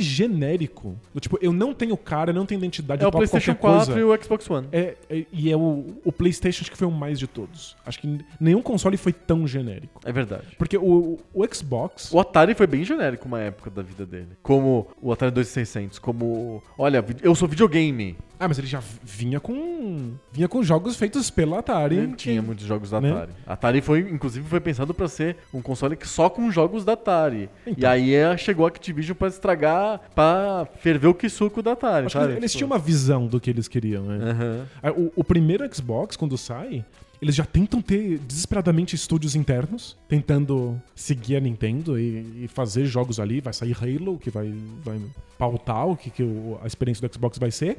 E eles correm pra SEGA e tentam convencer a SEGA a passar as franquias pra pra eles. O que eles conseguem fazer no meio da vida, quando o Dreamcast morre. Então o Xbox, hoje em dia, é um console super genérico. Muito genérico. Mas ele, ele tenta não ser. Ele tenta ter os jogos que são a, a- a sua própria cara. Que hoje é basicamente Halo e Gears of War. É isso. E E só. é, É, acho que basicamente é isso mesmo. É, é isso. E a, a Sony hoje sabe quão importante é ter as suas próprias franquias e ter os seus estúdios internos e ter os God of Wars da vida e tal. Mas o primeiro. Não, mas é basicamente o God of War. É, porque tem o God of grande War, tem exclusivo. Uncharted. então, o grande exclusivo, que são os exclusivos da, da, da, da Naughty Dog, que é o Uncharted e o Last of Us, que por enquanto é um, um jogo filho único, é, eles não são da Sony, né? É, mas eles, eles são, hoje em dia eles são estúdios internos mesmo. Eles não. Não é, não é contrato de exclusividade. Não, mas a Naughty Dog é uma empresa separada. Mas ela, ela, ela, agora ela faz parte da Sony. Ah, é? Ela não pode lançar jogos pra pra nenhum outro no- e não é num contrato de, de X anos. A Sony faz esses contratos de X anos. Aham. É, por exemplo, a Dead Game Company, que é uma empresa que eu amo de paixão, que fez Flower, Journey, Flow, era um contrato de, olha, a gente ajuda vocês com Não, todos os ok. seus jogos, mas é por 10 anos. Não, depois mas você a pode lançar, Microsoft é. tem, tem disso, né? É, Ela senta lá com, o- com o estúdio, sei lá, o do. Por, por exemplo, do é, Meat Boy, lá do Super Meat Boy, e fala, ó, por dois anos é só no Xbox. Depois Isso. você lança no PC, lança no. O novo Tomb Raider também saiu para os Isso. anos de exclusividade. A continuação do Gone Home, que é o Tacoma, saiu para Xbox primeiro. Isso. É, a, a Naughty Dog não, pelo que eu sei, Acho que o- até o Shovel Knight foi assim também. também. A, a Naughty Dog, pelo que eu sei, é exclusividade da Sony, ponto. Assim, é um estúdio interno. Mas eu acho que é uma entidade à parte. Depois eu, eu Pode coloco ser. os links do post, é a, a razão social aí da Naughty Dog. Hoje em dia, esses consoles ônibus têm uma cara. Eles tentam ter alguma O PlayStation alguma não coisa. tinha. O PlayStation 1, no meio dessa geração, que, que- que é uma geração tão característica, os jogos do 64 são tão icônicos, os jogos do Sega Saturn são tão bizarros, o PlayStation não tinha tem cara nenhuma. Nenhuma. A Zero. gente dá uma cara pra ele usando o Crash, sei lá, como um jeito é um, feito por um terceiro. É, usando Resident Evil. Você vê os jogos de lançamento do PlayStation 1, é muito engraçado. Você não consegue imaginar o que que esse console tá tentando fazer. Uhum. É, é, todos os jogos são diferentes uns dos outros, feitos por empresas totalmente distintas, e eles não têm nenhum consenso tecnológico. Exato. Tem uns que são meio 2D, outros que são totalmente 3D, tem uns 3D cagados, tem uns 3D bonitos. Um, tipo, não- Um dos jogos mais importantes do PlayStation, que é o, o Castlevania, o Symphony of the Night, é totalmente 2D. É, pois é. De- depois que o hype do 3D passa, o console pode fazer o que ele faz de melhor, que é 2D mesmo. Sim. Falamos sobre a geração perdida? Falamos? Acho que a gente. É geração muito estranha, né? É uma geração bem esquisita, né? Nós temos quatro, quatro consoles que não deram certo, com jogos legais, principalmente do Saturn e do 64, e um console que deu mais certo do que quase todos os outros, os outros consoles da história dos videogames, sem jogos que a gente lembra. É uma geração engraçada. E são- E uma geração pivotal. É, é o CD, a mídia ótica, é o 3D como es- meio de expressão e a ideia de uma empresa entrante no mercado que vai ser dominante até agora há pouco. Sem dúvida. E eh, os jogos que a gente lembra do PlayStation saíram pra outros consoles, foram parar em outras mídias. Todos esses, esses Final Fantasies vão ser- depois sair pra pra Game Boy, que também virou o A maior gente não ônibus falou. do A gente mundo. falou hoje sobre a geração, a quinta geração de consoles de mesa. Na- nos portáteis, é, basicamente é Game Boy. É Game Boy Color rapando geral. Mas a- a- a- acho que e o Neo vale, Geo Pocket. né? vale um episódio depois, porque aconteceu coisas parecidas nos portáteis. Aham. Porque eh, acho que é a geração com mais portáteis diferentes sendo lançados. Tem um monte de Tem um portátil. monte de É portátil. porque vem, vem logo em seguida do Game Boy original, que o Game Boy é considerado da geração do Super Nintendo, não da geração do Nintendinho, o Game Boy. E aí, de- logo depois do Game Boy, que foi um sucesso, vem um monte de, de, de consoles diferentes de portáteis, inclusive o Virtual Boy. Olha só. Te- Teve o Virtual Boy, teve o Neo Geo Pocket, teve o WonderSwan, teve um, um portátil da, da, da SEGA, que é o Nomad. Aham. E todas essas coisas foram destroçadas Pelo pelo, Game Boy, Color. sim. E, E, e, sério, acho que todos esses que eu listei são melhores do Game Boy. em termos de hardware. menos o Virtual Boy, né? Ah, Ah, não, Virtual Boy. é- O Virtual Boy não existe. e por que, que eu considero o Virtual Boy como portátil, né? Ele, ele- você não consegue ir na rua com o Virtual Boy. Imagina você andando no parque com aquele capacete vermelho. Você tem que montar uma mesa pra jogar. Como isso é pode ser portátil? É Muito engraçado, mas ele é considerado portátil. Ele é menos portátil que o Nintendinho. Eu acho que o Nintendo é mais portátil. Assim, você usa aquelas TV de porteiro, sabe TV de É porteiro? verdade. Você bota a TV embaixo do braço, mas você tem que botar uma mesa pra encaixar, desgraça. ah, meu Deus. Bom, é com o Virtual Boy que a gente encerra o episódio de hoje, então. Vamos para o Telecat. Telecat.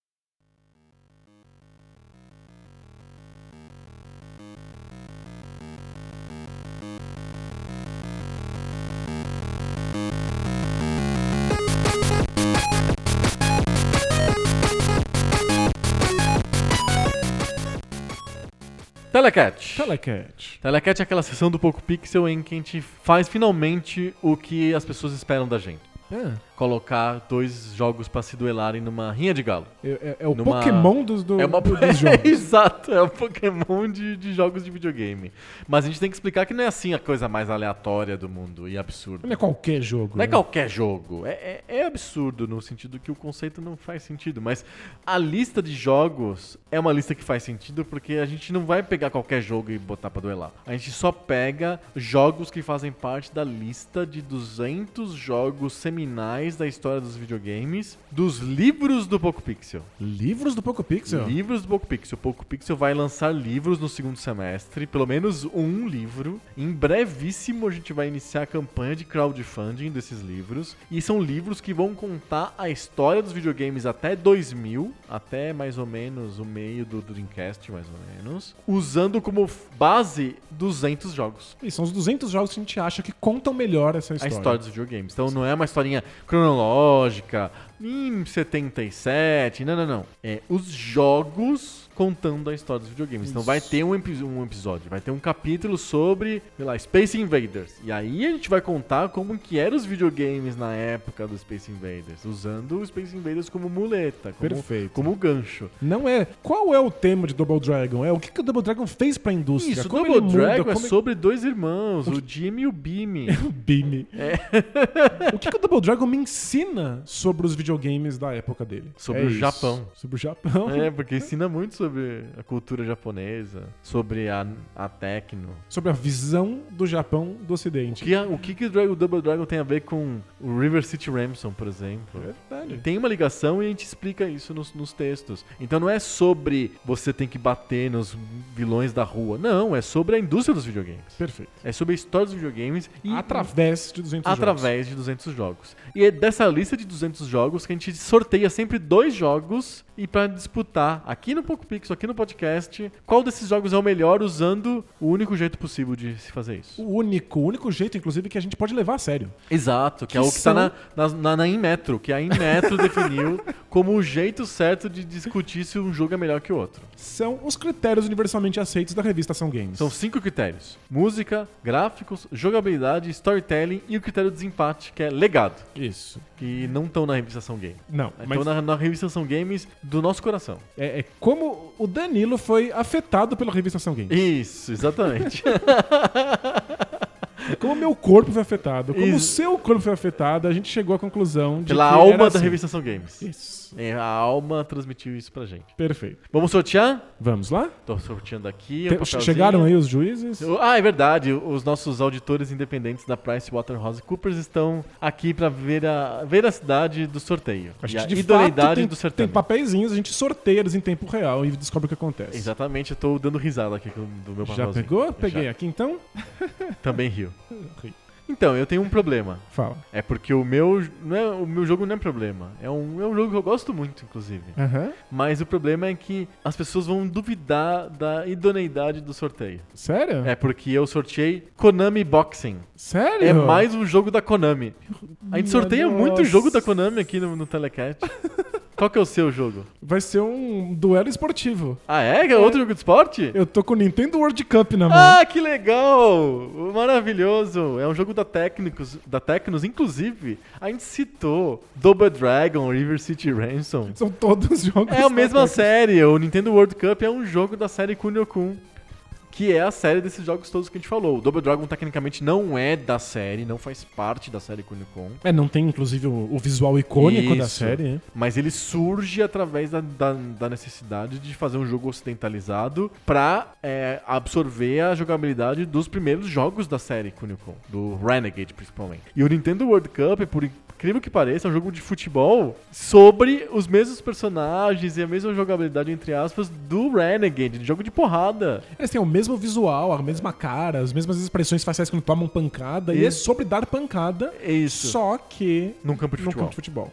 não sejam enganados pelo nome Nintendo no título. Isso, não é um jogo da Nintendo. Não, e nem tem personagens Nintendo nele. Isso. E a capa do jogo, Nintendo World Cup, é um goleiro fazendo uma defesa. E tá escrito assim na capa: Futebol. Experiência realística de futebol internacional. Aí quando você liga o jogo, é pancadaria num gramado. É gente perdendo os olhos no, no meio, no meio do campo.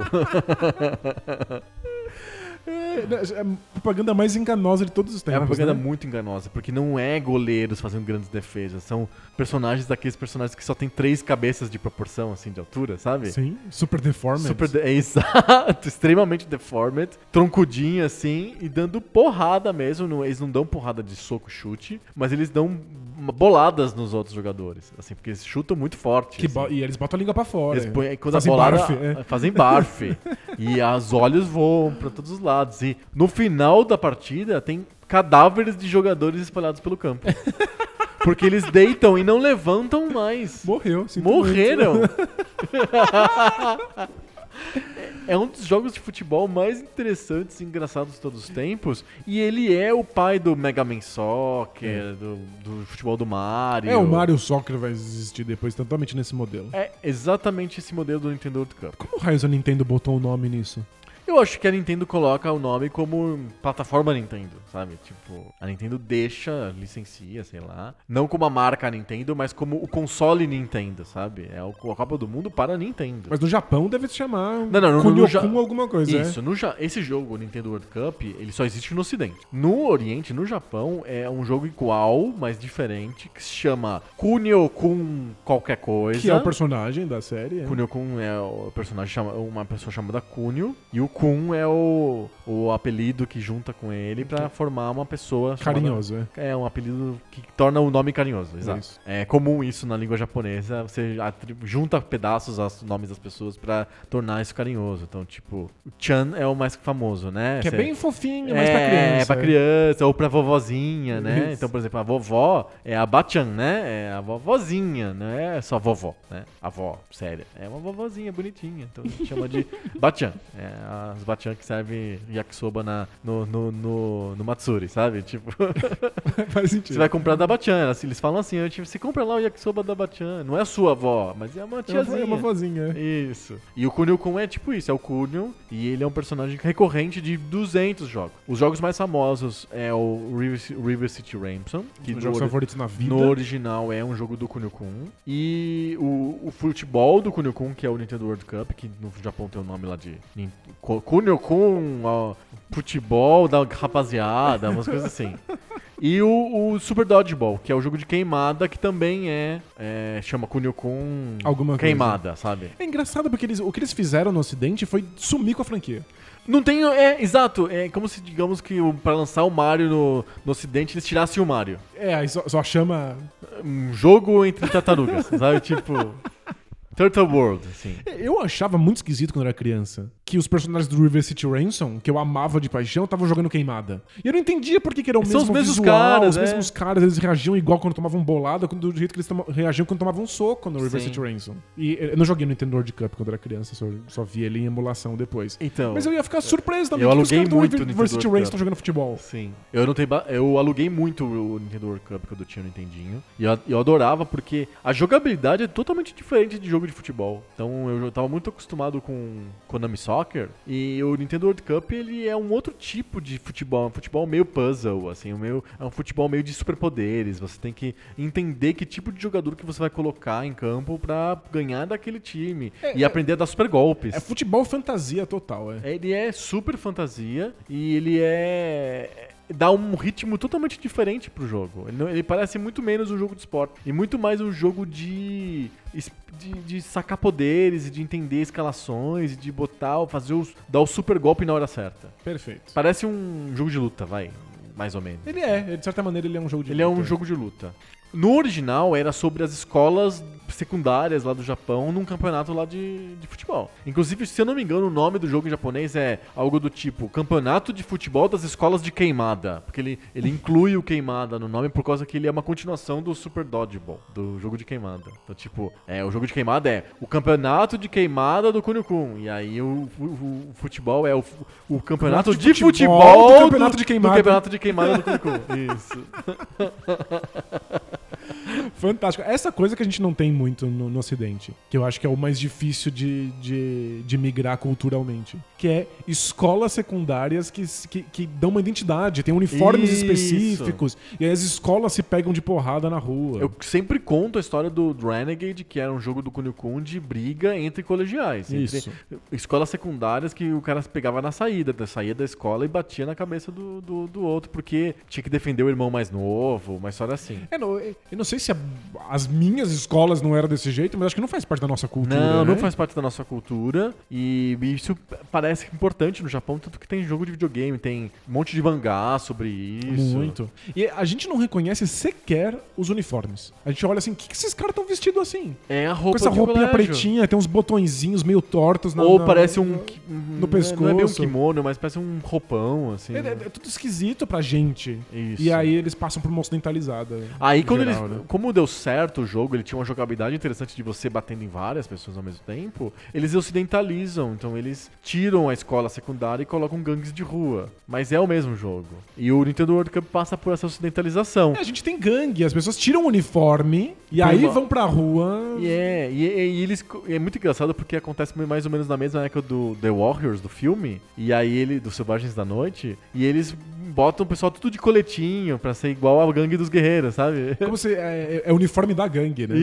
Isso, exato, né? Porque tem no filme tem eh, os guerreiros, tem, sei lá, os palhaços, ah, não sei. Ué, Os Os É mímicos. mímicos, e cada um tem um jeito diferente de se vestir, e eles usam a, a roupa dos guerreiros, que é tudo uns os coletinhos meio marrom. coletinhos. É, tem uns caras que usam roupa de de jogador de beisebol. Isso.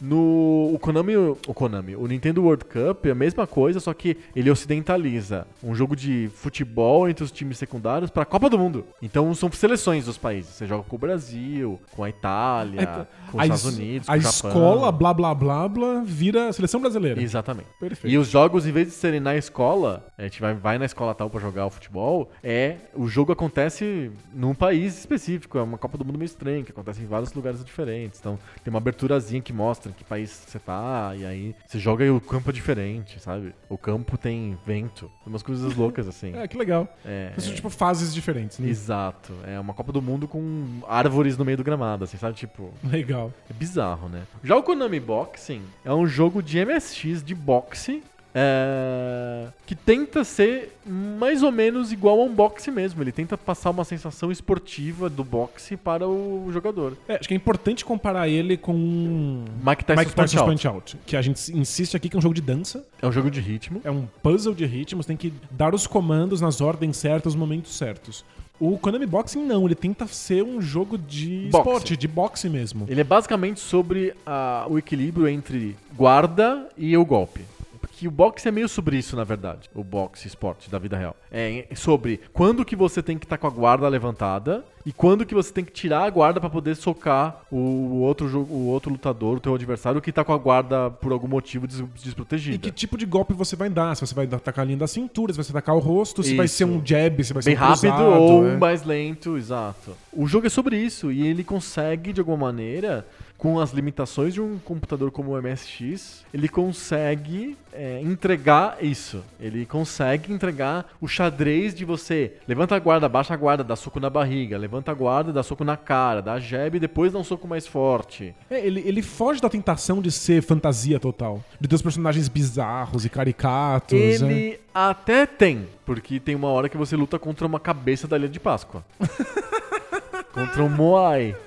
Porque a Konami é alucinada por Moais. Eles... Eles gostam. É. são fascinados por Moais. Quem jogou Gradius, Nemesis, Nossa, tem muito. muito, é verdade. Moai. E tem um Moai na, na- no, no jogo, no, no, no Konami Box, sim. Você é um lutador chamado Ryu. Olha só que engraçado. Deve ser um nome bem comum no Japão. Deve porque ser, Tem né? todo quanto é jogo, tem personagem chamado Ryu. Ninja Gaiden, o Street Fighter, o Shenmue chama Ryo. É Ryu, é quase. É, É o cara do, do Konami Box, mas enfim, é o Ryu. o Ryu. É o Ryu e ele tem dois easy e difficult, sei lá, tem duas dificuldades que ele pode jogar, que é, são os, os, os adversários. E os adversários, ele- o do, e- do, do difficult, eles são tipo palette swap do, do- da versão easy, porque o MSX é um, cons- um computador com pouca memória. Limitado, é. Ele tem 64 KB de memória. Ele muda as cores dos, dos adversários. Então, né? basicamente, o Moai que você enfrenta na primeira fase, quando você joga a segunda fase, é um Moai verde, sei lá. Mas eu é- me lembro até hoje que o primeiro lutador que você en- enfrenta na fase fácil é o Red Wolf. É um cara, um ruivo. Aí quando você joga na segunda fase, ele é o mesmo cara com uma barba, que eles colocam uma barba a mais nele e ele chama Sanchez. Mas eles não têm trejeitos caricatos, Os- os- golpes especiais. É, né? O segundo Apesar da lutador. telha de Páscoa, é, ele é- exato. o ele é um segundo, lutador normal. O segundo lutador, ele é um, é um, é um negrão, assim, como se- muito parecido com o Clubber Lang do rock, do rock balboa. Ah, é verdade, eu lembro disso. Que, que ele foi também o, o, o, o BA no Esquadrão Classe A. Sabe? Tô ligado. Qual que é o nome desse ator? Acho Nossa, que é TJ ideia. Mack, é uma coisa assim. Ele é muito parecido com isso, eu, tenho- eu esqueci o nome do, do personagem. Aí, no, no- na segunda fase, eles colocam uma trancinha chinesa nele. e chama, não sei o que, clã, Kublai Khan, uma coisa assim.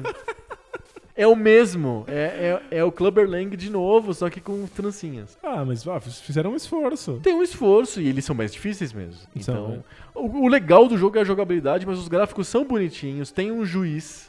E não é ca- ultra caricato. Não é, mas tem um Mas toque co- caricato. E quando eles tomam porrada, eles fazem umas caras engraçadas. É, ah, ah, eles levam um soco assim e tal. É- é- é divertido, tem um, tem um visual bem, bem específico, assim. É um jogo que eu joguei demais, por isso que eu lembro até hoje desses detalhes. E é um jogo bonitinho, bem feito e gostoso. E é um dos jogos mais gostosos de boxe que tem, que não seja um boxe Totalmente fantasia. Dança. é. É, é, dan- jogo de ritmo, que é, Justo. que é o Punch-Out. Claro que o Punch-Out e o Super Punch-Out são jogos bem melhores, mas eles não são boxe. O Konami Boxe, por algum motivo, ele é boxe. É, Ele consegue achar essa não tem medida. diquinha do tipo, um ritmo que sempre igual, que o cara vai bater em você e você tem que esperar pra, pra, pra bater. Não, É, Os não. inimigos têm golpes Tem- específicos. é meio aleatório, poderosos, é. você tem que meio que olhar mesmo e, e- e defender e bater. É diferente do jogo de ritmo que é o, o Punch-Out. Vamos pros critérios? é. Vamos, bora lá. Primeiro critério, gráficos. Gráficos. São dois jogos com gráficos bem interessantes. É, são, são jogos que você reconhece. Você Exato. bate o olho e você sabe do que Ele se tem- trata. é. São jogos viçosos. O Nintendo World Cup tem o- os gráficos consagrados pela série Kunio Kun. Exato, são o mesmo gráfico do Super Dodgeball e do River City Ransom. Que eu acho que são gráficos extremamente icônicos, muito inteligentes, lidam com a limitação do Do Nintendinho. Nintendinho, que é extrema. Conseguem fazer personagens pequenos pra que eles, po- eles sejam.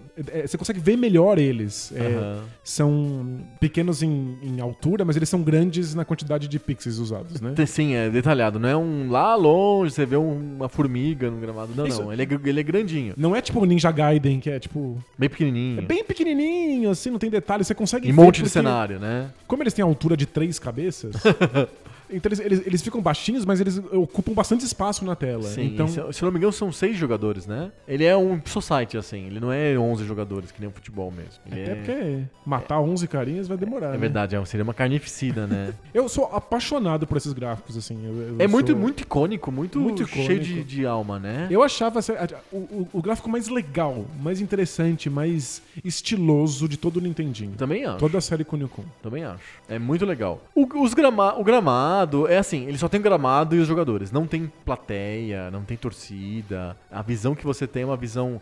É uma visão engraçada porque é uma visão ao mesmo tempo de cima, porque você vê o gramado de cima, só que os jogadores Tão de são lado. de lado. Então pensa em pessoas deitadas no chão, assim, Se arrastando. se né? arrastando. É como se fosse. A visão é tipo isso, Mas mas tem que- na tua cabeça fica perfeito. Você tem, você tem- você tem que ignorar qualquer lógica, qualquer regra. É. Ab- de Ah, Quando você perspectiva, é. abstrai, né? fica perfeito. Mas de verdade seriam pessoas deitadas andando de lado, se arrastando de lado no gramado. Não fica igual a como é na vida real, mas fica igualzinho a como é no Nintendo World Cup. Isso, ele é, ele é, ele é simulação de Nintendo World Cup. Isso, ele, ele, é- ele cumpre exatamente as regras que ele mesmo propõe. Mas é só Exato. isso. São gráficos legais. E é- é- o jogo funciona bem graficamente. É, eu adoro o- os gráficos estilo. do, do, do Konami Boxing também. Adoro. Nossa, é muito bonitinho o Konami São Boxing. muito bonitinhos e engra- engraçado que eles envelheceram bem. Sim. São gráficos ainda fofos hoje. São, são- funcionam. O jogo funciona. Você joga o Konami Boxing hoje, legal, assim. ele- ele- o jogo funciona. Ele não é sofisticado, mas funciona. Não é um jogo que envelheceu, que ficou impossível de jogar, você não consegue jogar. Não, não. É um jogo que, que joga, mas isso aí é jogabilidade, a gente tá falando de Eles gráfico. falam- Exato. Eu acho, eu acho que são gráficos muito bonitinhos, muito fofos, que envelheceram muito bem. Eles ganhariam de muitos jogos da geração. Inclusive, vários jogos de Nintendinho tomariam pau do Konami Boxing. Mas muito, muito. Eu acho, por exemplo, Rock, um jogo de boxe famoso do Master System, gráficos muito mais feios, porque eles tentam ser igual do filme, ter o Stallone, não sei o quê. Feio. O- O Konami Boxing é fofo, legal. Eu é- acho que- Tem um design japonês interessante. É, talvez o Konami Boxing seja mais bonito do que o o Mike Tyson's Punch-Out. do É, Nintendinho. é- é possível, é possível. Mas eu acho a série Kunio Kun mais icônica, mais estilosa e eu meu voto pro Nintendo World Eu Cup. também voto no Nintendo World Cup. Boa. 1x0 para o Nintendo World Cup, em critério gráficos. Agora vamos para o critério música. Música? Olha, A música do Nintendo World Cup é muito boa. Eu acho que o, o Konami Box não tem música, tem? O Konami Box tem uma música de introdu- introdutória só. E, deu- e Que eu uns, não vou cantar aqui e por uns- motivos óbvios. e uns barulhos chiados. Canta aí. Não, não, vou- não vou fazer. Mas você lembra de cabeça? Lembro. Eu lembro de Jura? cabeça. Mas eu não, vou- não vou acreditar em você até você cantar. Não, não, não cantarei. Então você tá eu, mentindo. canto, eu canto offline, eu canto depois que terminar aqui a gravação. Tá, ok. Ótimo. E, e tem, o- eu lembro dos barulhos. Os chiados assobiam. Os chiados, né? A- Tem- a- a torcida tem subia, um- né? Fiu, iu, E tem um barulho de, de ringue, assim, de, de Tim, tim. sininho. Isso. iu.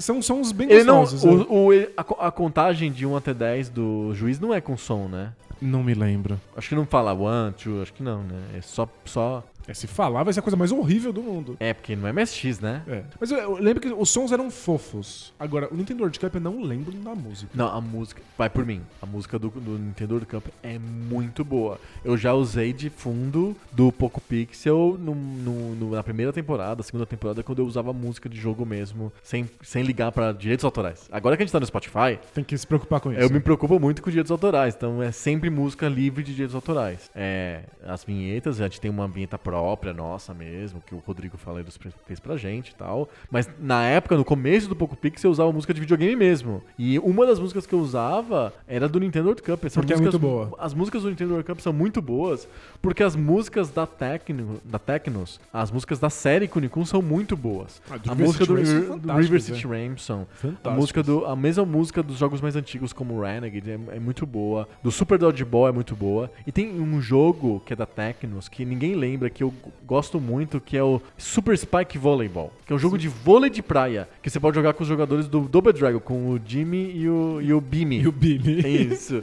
A música é espetacular desse jogo. Eu não sei se são os mesmos compositores, os mesmos artistas que trabalham na Tecnos, fazem todas as músicas, mas a música do Nintendo World Cup é das melhores músicas do Nintendinho. Não, mas muita gente comenta que a Tecnos tem uma identidade musical. Exato, e tem uma identidade musical muito forte. Você percebe que é o mesmo, é o mesmo estilo do Nintendo World Cup, do jogo de vôlei de praia e do River City Ramson, sabe? Ué, eu, eu é não lembro, muito mas boa mesmo. Eu vou ouvir assim que acabar isso aqui Não, e confio, é confio muito em boa. você. É Então é, muito ponto boa. pro Nintendo World Cup, né? Um Pontíssimo pro Nintendo World Cup.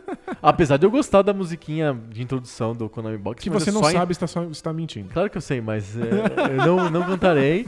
Mas é uma música só de introdução, é tipo fanfarrinha pra começar o jogo. Tá, Do Nintendo Cup toca a música o tempo inteiro e é muito boa. legal. Eu não- eu tô, tô muito curioso. É, depois você procura. Eu dá pra- adoro dá pra- Diversity Rances. Tra- trabalha, né? escreve lá um post sobre a NBA lá no Bola Presa, escutando a trilha do Nintendo World Pois é, Cup. eu escuto muito música De videogame, é, é muito eu bom não posso mesmo. me desconcentrar, né? Não, tipo, não, Sim. não posso prestar muita atenção. então. É, é muito bom. É feito pra isso, né? Os compositores pen- fazem pensando que é de fundo. Perfeito. Se você usa como fundo, tá dentro. Legal. Funciona bem. 2 a 0 é pro Nintendo World Cup. 2 a 0 Vamos para o critério jogabilidade. Jogabilidade. E aí? Eu posso dizer, Fala. eu gosto muito da jogabilidade do Nintendo World Cup de transformar o futebol numa espécie de puzzle, numa espécie de onde que tem o superpoder e onde que eu posso usar o superpoder. Perfeito. Mas ele tem uma curva de jogabilidade estranha, o Nintendo World Cup.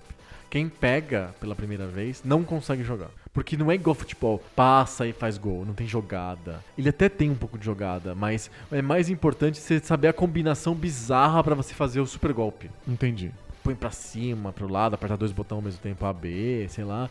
Você tem que saber umas coisas que cada tipo de jogador tem. Tem o troncudinho que é mais forte, que tem um chutaço, tem outro que dá super bicicleta, então você É tem que fazer jogada de cruzamento. É um jogo pra iniciados. Mas tem O que, quem tem que pe- entender a proposta, Isso. tem que mergulhar nisso, tem que experimentar. Eu, eu lembro de. Ele, é- ele parece muito esotérico pra quem tá Quem começando. né? pega pela primeira vez o Nintendo World Cup não entende. Tipo, o que É bizarro tá mesmo. né? acontecendo aqui? Eu não consigo fazer um gol. O Mega Man Soccer também é assim. Se você pega o Mega Man Soccer, você leva 6 a 0 Você não entende o que tá acontecendo. Você tem que aprender o que, que o Skullman faz, o que, que o Snake Man faz, o que, que o próprio Mega Man É um, faz. é um jogo que só- só pode começar quando você já entende o que ele faz, o que é complicado, porque só vai entender o que ele faz depois de começar. Exato. É- é- Esses jogos de limbo que você precisa sofrer por um tempo até. Você tem que sofrer. É. E depois fica muito gostoso. Porque aí você aprende a jogada, aí você escolhe o Brasil, por exemplo, no no jogo, no jogo ocidental, né? No Nintendo World Cup. Você pega o Brasil, o Brasil, sei lá, tem uma bicicleta. Aí você faz as jogadas pra cruzar na área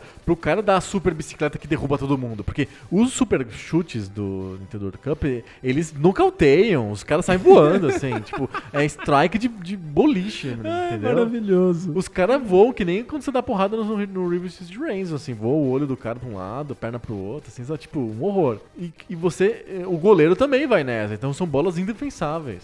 Você dá a bicicleta que voa todo mundo, inclusive o goleiro, e vai pro gol. Se você, dá, se você não tem esse poder da bicicleta, a bicicleta vai pro xoxa, o goleiro pega. Então você, você tem que saber o qual time que você vai pegar, qual que é a hora certa de dar o golpe, e ficar tentando aquela, jo- aquela super jogada. Eu acho que é um jogo meio travado nesse sentido. É divertido, mas é pra quem já joga há muito tempo. Entendo. Faz sentido. E o Konami's Boxing, o Konami's Boxing você acha que é mais fácil de, de começar? Eu acho que ele é instantâneo. Porque ele, como ele é igual ao boxing normal, qual que é a primeira coisa que a pessoa tenta quando entra no Konami Boxing? Aperta o espaço um monte de vezes pra dar um monte de soco, né? Você fica um apertador de botão.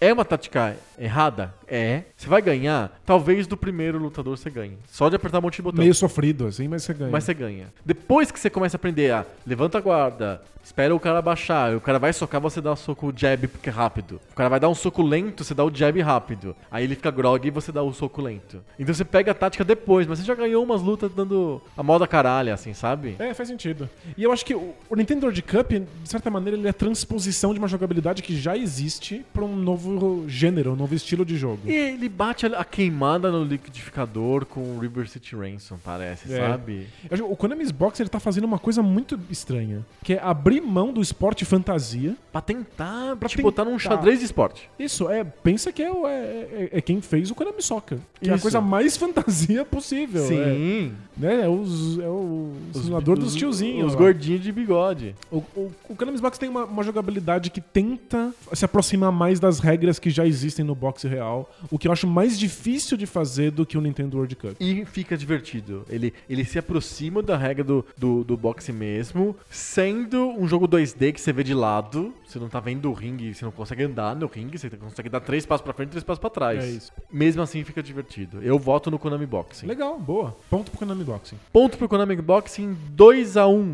para o Nintendo World Cup. Vamos para o critério Storytelling. e aí, hein? O Konami's Boxing tem um storytelling que é vender O boxe. boxe. Parecer com o que aquilo que já existe no mundo que é o boxe. Isso. Ele consegue fazer isso bem. funciona bem. Pra mim, ele lembra muito mais o boxe do que, por exemplo, o Mike Tyson Punch Out. É, tem, tem juiz, tem os assobios, tem barulhos, lutadores parecem lutadores de verdade. Eu reconheço, você bate o olho, você sabe o que tá acontecendo. Você dá um soco, é que nem no, no boxe mesmo. É. Você não, não tem superpoderes e brilha e sai, sai gente correndo pra te dar um super golpe. com- Não tem gente chutando. No Super Punch Out tem um cara lá, o Dragon Chan, que ele te chuta. o outro, o mexicano, te dá uma cabeçada. É, mas é, é que eu gosto do storytelling do Super Punch Out. Depois de um tempo, você percebe o mundo que ele te propõe e faz sentido tomar cabeçada, cuspida na cara e chute. Cuspida na cara, é verdade. Tem o cuspida mexicano na te cospe cara. na cara. Tem uma hora que faz sentido, ele me vende um mundo que eu nem conheço qual é. Eu acho bem feito. O Clones Box é bem tradicional, ele vende um mundo mais fácil. Bem quadradinho, apesar de você Bem estar batendo quadradinho. no Moai, da Ilha e, da Páscoa. e o mundo do Nintendo World Cup faz algum sentido? Tem alguma verossimilhança, assim? Faz sentido Nossa, internamente? Ele faz pouco sentido, ele não vende o futebol, porque ele é tão distante do futebol, ele É. com esses super golpes e, e gente desfalecida no gramado. E, se não me engano, tem gramado que é de gelo, escorrega. tem o árvore. a- eu te- eu Tenho quase certeza que tem árvore no meio do gramado. Ele não faz nenhum sentido, né? Ele, ele- ele é totalmente sobre uma jogabilidade. É sobre a jogabilidade. Sobre ter desafio, sobre ter terrenos distintos. Ele, Sobre não, colocar o bonequinho que tem um chute mais forte que o outro. ele não precisa construir um mundo, ele não precisa ter um, ter um contexto, ele não tem nada. Ele abre mão disso, né? Sim, eu não sei, eu tô, tô em dúvida. Porque apesar do Nintendo World Cup não ter nenhum contexto de futebol, fora a Não, de capa do nada. ocidente, que fala que é uma co- futebol realista, É que não tem contexto nem de por que, que esses caras estão aí, por que, que o mundo é assim, por que, que o campo é de gelo, não tem nada. Ele é... é, mas ao mesmo, ao mesmo tempo, pra mim, ele tem um meta bonitinho. A gente sabe que ele é do Kunio-kun, que é, são secundários japoneses transpostos de uma maneira canhestra pro ocidente, que tem lá é o mesmo personagem, o mesmo desenho dele que tem no Kunio-kun de, de luta na rua e o Kunio-kun de queimada e eu que vi- no oci- no ocidente virou outras coisas, mas que tem lá, tem o Barf do River City Ransom, que é muito parecido com o que acontece no... Inclusive no, no Nintendo World Cup eles falam, os, os jogadores ficam falando o tempo inteiro. Porque eu esqueci de contar uma coisa muito importante do, do- do- da jogabilidade do Nintendo World Cup. Você só controla um jogador. O resto é inteligência artificial. O resto é inteligência artificial e ele fica falando: passa, passa pra mim. Aí quando a bola tá com outro jogador que não é você que controla, você tem um botão que é pedir a bola. Aí você fala: passa pra mim. Aí o cara dá um jeito pra passar pra você, mesmo que você esteja numa posição bizarra, ele passa pra você, porque eles são obedientes. Gente, é, o- isso só foi voltar muito tempo depois no FIFA, quando tem jogo com um jogador só. Exato. E, tem- Impressionante. e você pode gritar: chuta pro gol! Que aí o cara chuta. porque ele é controlado por- pelo computador, não é você. Você só controla um Hum, cara. Legal. Que ele é um tipo MOBA, assim, sabe? Você é o hero da história, assim. Muito louco, muito legal. É, eu esqueci de comentar isso. É, no- achei então ganhava em jogabilidade, mas já era. Já foi, o Konami ganhou. É uma grande sacada, né? É. Tinha esquecido também. É, eu esqueci. É, você só controla um e fica dando instruções pros outros caras. É, bom. Ele- O, o juiz não pode levar em consideração coisas que chegam depois do julgamento. É verdade, é interferência. Então- interferência externa. Palmeiras tá na justiça aí, por causa da interferência externa. É Verdade. E aí, pra storytelling? Eu fico na dúvida porque o lore do Kunio Kun é muito atraente pra mim. Ó, por óbvio, quem escuta um pouco Pixel sabe, eu falo do Kunio Kun. o eu É, tempo também, inteiro. eu sou apaixonado pela série. É que, não sei, eu, eu acho complicado dar um, um ponto de storytelling pra um jogo que abertamente meta. abre mão de storytelling. É. O- tu- tudo que existe tá pra fora dele. O que tá pra fora dele é maravilhoso. É, eu acho que a gente vai ter que dar ponto pro Konami Boxing. Acho que sim. 2x2, o Konami Boxing empata! Empata porque a gente esqueceu que a jogabilidade do, do, do- Do, do Nintendo World Cup era inovador. era melhor do que era- que a gente pensava. É, mas tem o legado, Tem o legado. que é o critério de desempate. E aí eu acho que eu tenho um vencedor claro. Ah, eu também. É o, é o Nintendo World Cup. Era o Nintendo World Cup por um motivo muito esquisito pra mim. Ah. Não sei o que, que você acha. Vai, falei. É, eu acho que a Tech nos ensinou pra Nintendo que era possível ter os mesmos personagens, o mesmo Character design. o mesmo character design em jogos que não tem nada a ver uns com os outros. É verdade. Você podia ter um jogo de luta, de mundo aberto, você podia ter um jogo de queimada, você podia ter um jogo de futebol. E aí a Nintendo olhou isso acontecendo no Nintendinho. Lembrando que a Tecnos botou o Double Dragon dentro do jogo de vôlei de praia. Isso, e aí a Nintendo olhou isso e falou: "OK, por que que o Mario não pode estar num Num jogo tênis. de futebol, num jogo de tênis, num Um carrinho. num carrinho, ju- num- numa corrida de kart, num jogo de Tetris. Por que é que não pode acontecer isso? Eu acho que a Tecnos mostrou que personagens icônicos, franquias reconhecíveis, podem funcionar em qualquer tipo de O jogo. Kunio Kun era tão importante pra Tecno, Tecnos que ele está no logo da Ele Tecnos. virou logo, é verdade. E aí depois disso, Mega Man virou futebol. Um monte de, de outros, outras franquias foram correr no kart. Eu acho, eu, eu, eu voto no Nintendo World Cup com folguíssima, assim, do, do, do Konami Boxing, porque eu acho que o Nintendo World Cup é o primeiro exemplar do esporte putaria. Ele é, é de- eu não consigo lembrar de outros jogos de esporte putaria com P maiúsculo antes do Nintendo World Cup. Acho que você tem razão. um jogo de esporte que é caótico, que tem gente desfalecendo, que você tem que aprender superpoderes. Pra mim é NBA Jam, entendeu? É, mas é que t- t- tem quantos jogos de, de esporte putaria no, no- no mundo? Hoje, o, Três, pra mim, quatro? o, o, o Rocket League é esporte putaria. Acho que o, Sport, o Rocket League é f- filho bastardo do Nintendo World Cup. Eu acho. Tá bom. Eu acho que o Konami Boxing, ele leva pro, pro jogo de boxe da EA lá, o Night Fight lá, esqueci. Fight Night. é. Fight Night. Que foi um fracasso. Foi, mas que tentava dar um boxe realista, como o FIFA é realista, como o NHL é realista, como o, o 2K, NBA 2K é realista, como tem os jogos do UFC, né? Ai, não, não nem me faz jogos do UFC. Mas eles tentam ser realistas. Não né? tentam, eles não tentam nada, eles não são nada. Eles Eles não São- são nada, nada. são um nada. fracasso. É, Eles não são realistas. Eles, tipo, n- n- nada. É- Mas eles têm uma, uma- um lore realista. Isso, tem um- ele- eles têm um storytelling realista, Aham. um gráfico realista e uma jogabilidade que não é nem real, nem próxima das regras reais do UFC. E nem- nem arcade. Uhum. nem putaria. Então não é nada, é um limbo super frustrante. e- Mas nossa, o Rocket League me pra mim desespera. é, é arcade total. É, é- quando eu falo putaria é nesse sentido, ó. Eu penso como filhos do Konami World Cup, do, do- tô misturando os dois jogos, né? Konami Boxing e Nintendo World Cup, não Konami World É o Cup. Konami Boxing World Cup. É, é o Nintendo Boxing, né? Não- é, o filhos pra mim do Nintendo World Cup é o NBA Jam, por exemplo. É o, o, o futebol lá, gol, gol, gol, sabe? Você faz um monte de gol é, no- no arcade. É o NFL Blitz. O NFL Blitz, exato. É o NBA Playgrounds agora moderno. É possível, o, é o Rocket League, sabe? É, acho que quando a. É que o NBA Jam tem um legado gigante, né? Que é comprar os, os direitos da NBA Pra fazer um jogo de pra fazer putaria. um jogo de putaria, que p- poderia ser qualquer Os personagem. Brawlers, eu acho que o Nintendo World Cup tem um quê de Brawler? De Super Smash Brothers, sabe? De Power Stone. De ter personagens bugalhando, de ter ca- caos absurdo no- no- na tela. E, com- e- e no final é 2x1, sabe? Tipo. Faz sentido. Não é uma. Não é, é, é- é- O Mario Kart mesmo, eu acho que tem muito a ver com o espírito do, do Nintendo World É, Cup. então, eu, eu acho que Mario Tênis, Mario Kart, é, botar esses personagens em outros jogos, mas você, você tem um ponto aí. Acho que o NBA Jam viu o o que a Tecnos estava fazendo. Sim, eu e acho aí que sim. criou, um- criou ele um legado que vem disso. Vamos fazer um jogo de esporte que não é o- a cópia do esporte, é uma ou qualquer outra coisa que termina com placar 2 a Você- 1 você tem sabe? razão. Tipo, não que se dane o esporte, o importante é o motivo das pessoas estarem lá no, no- no lugar. E o motivo é um jogo de basquete 2 contra 2, só que o cara pega fogo, o cara voa, atravessa o teto do ginásio e cai e faz a cesta, sabe? É. Tipo, Não, eu, eu acho que eu- tem um, um legado gigante. E embora pareça que a gente pode estar forçando a barra porque é um jogo meio obscuro, ele não é um jogo obscuro no Japão. não, é muito A série é importante. gigantesca no Japão. A Tecnos era uma, um- Uma- uma, uma- força. uma né? potência. Uma potência né, no, no mercado japonês. E eu acho que todos os, os outros game designers viram o que estava acontecendo. É, até várias pessoas escreveram pra gente dizendo: não, o River City Ransom teve sim continuação. Não, é- a série Kunio Kun é gigante, teve milhões de jogos estilo River City Ransom. É, a gente tá falando do River City Ransom ocidental, É. o que foi traduzido pela, pela Tecnos pro ocidente. É, mas no Japão funcionou muito. 200 é. jogos. O legado é japonês. Eu acho que ele tem um legado grande na Nintendo. E acho que eu é isso. Os concordo com Brawlers, eu acho que vem tudo do Nintendo World Cup. você. Legal. Não é, talvez não seja uma descendência super direta, mas vem do, do Mega Man Soccer, do Mario Kart. Que de certa maneira veio daí. Veio daí, exatamente. Que é, pega, pega o personagem, bota em outra coisa, ele dá certo também. Já o Konami Boxing, ele não gerou o Mike Tyson Punch Out, ele não gerou o- o- nenhum outro grande jogo, ele é uma tentativa de fazer um jogo de boxe bonitinho. É, ele ajudou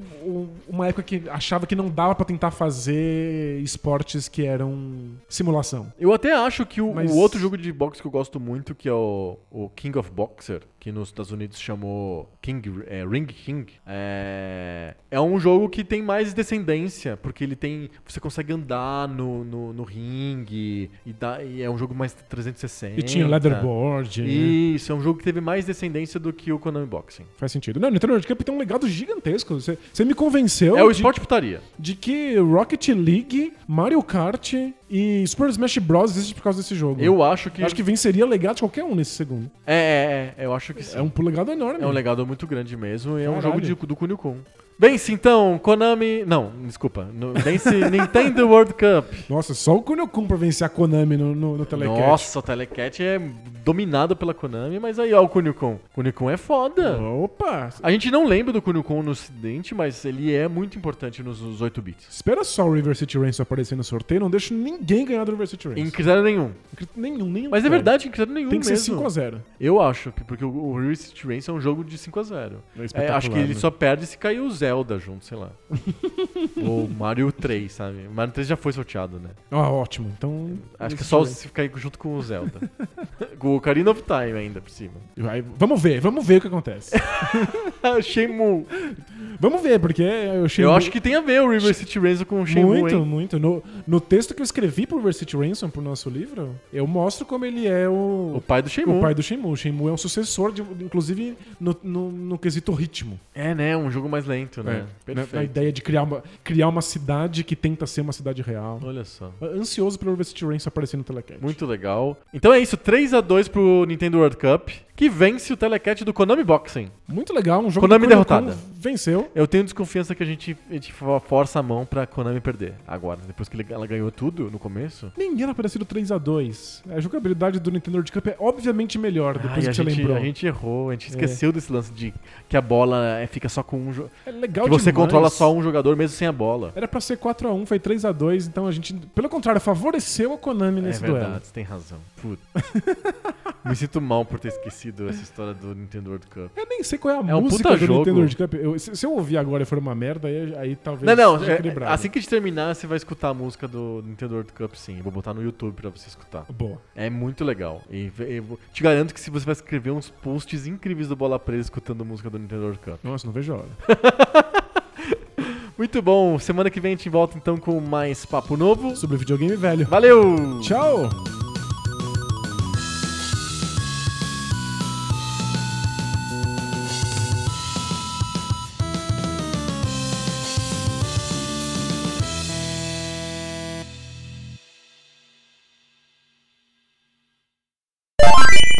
Tá aí. 3, 3 não. É, 4x1. 4x2. 3x2. Nossa, eu tô totalmente perdido. Foi 3x2. Tá. 3x2. O que- Eu o nem que- vou cortar essa parte. Vai, vai pro ar. O critério legado foi desempate mesmo. Verdade. Foi desempate de verdade. 3x2 para o River City. Eu tô muito é, distraído. Vou fa- Agora. vai- Não, vou cortar mesmo. Agora eu vou cortar.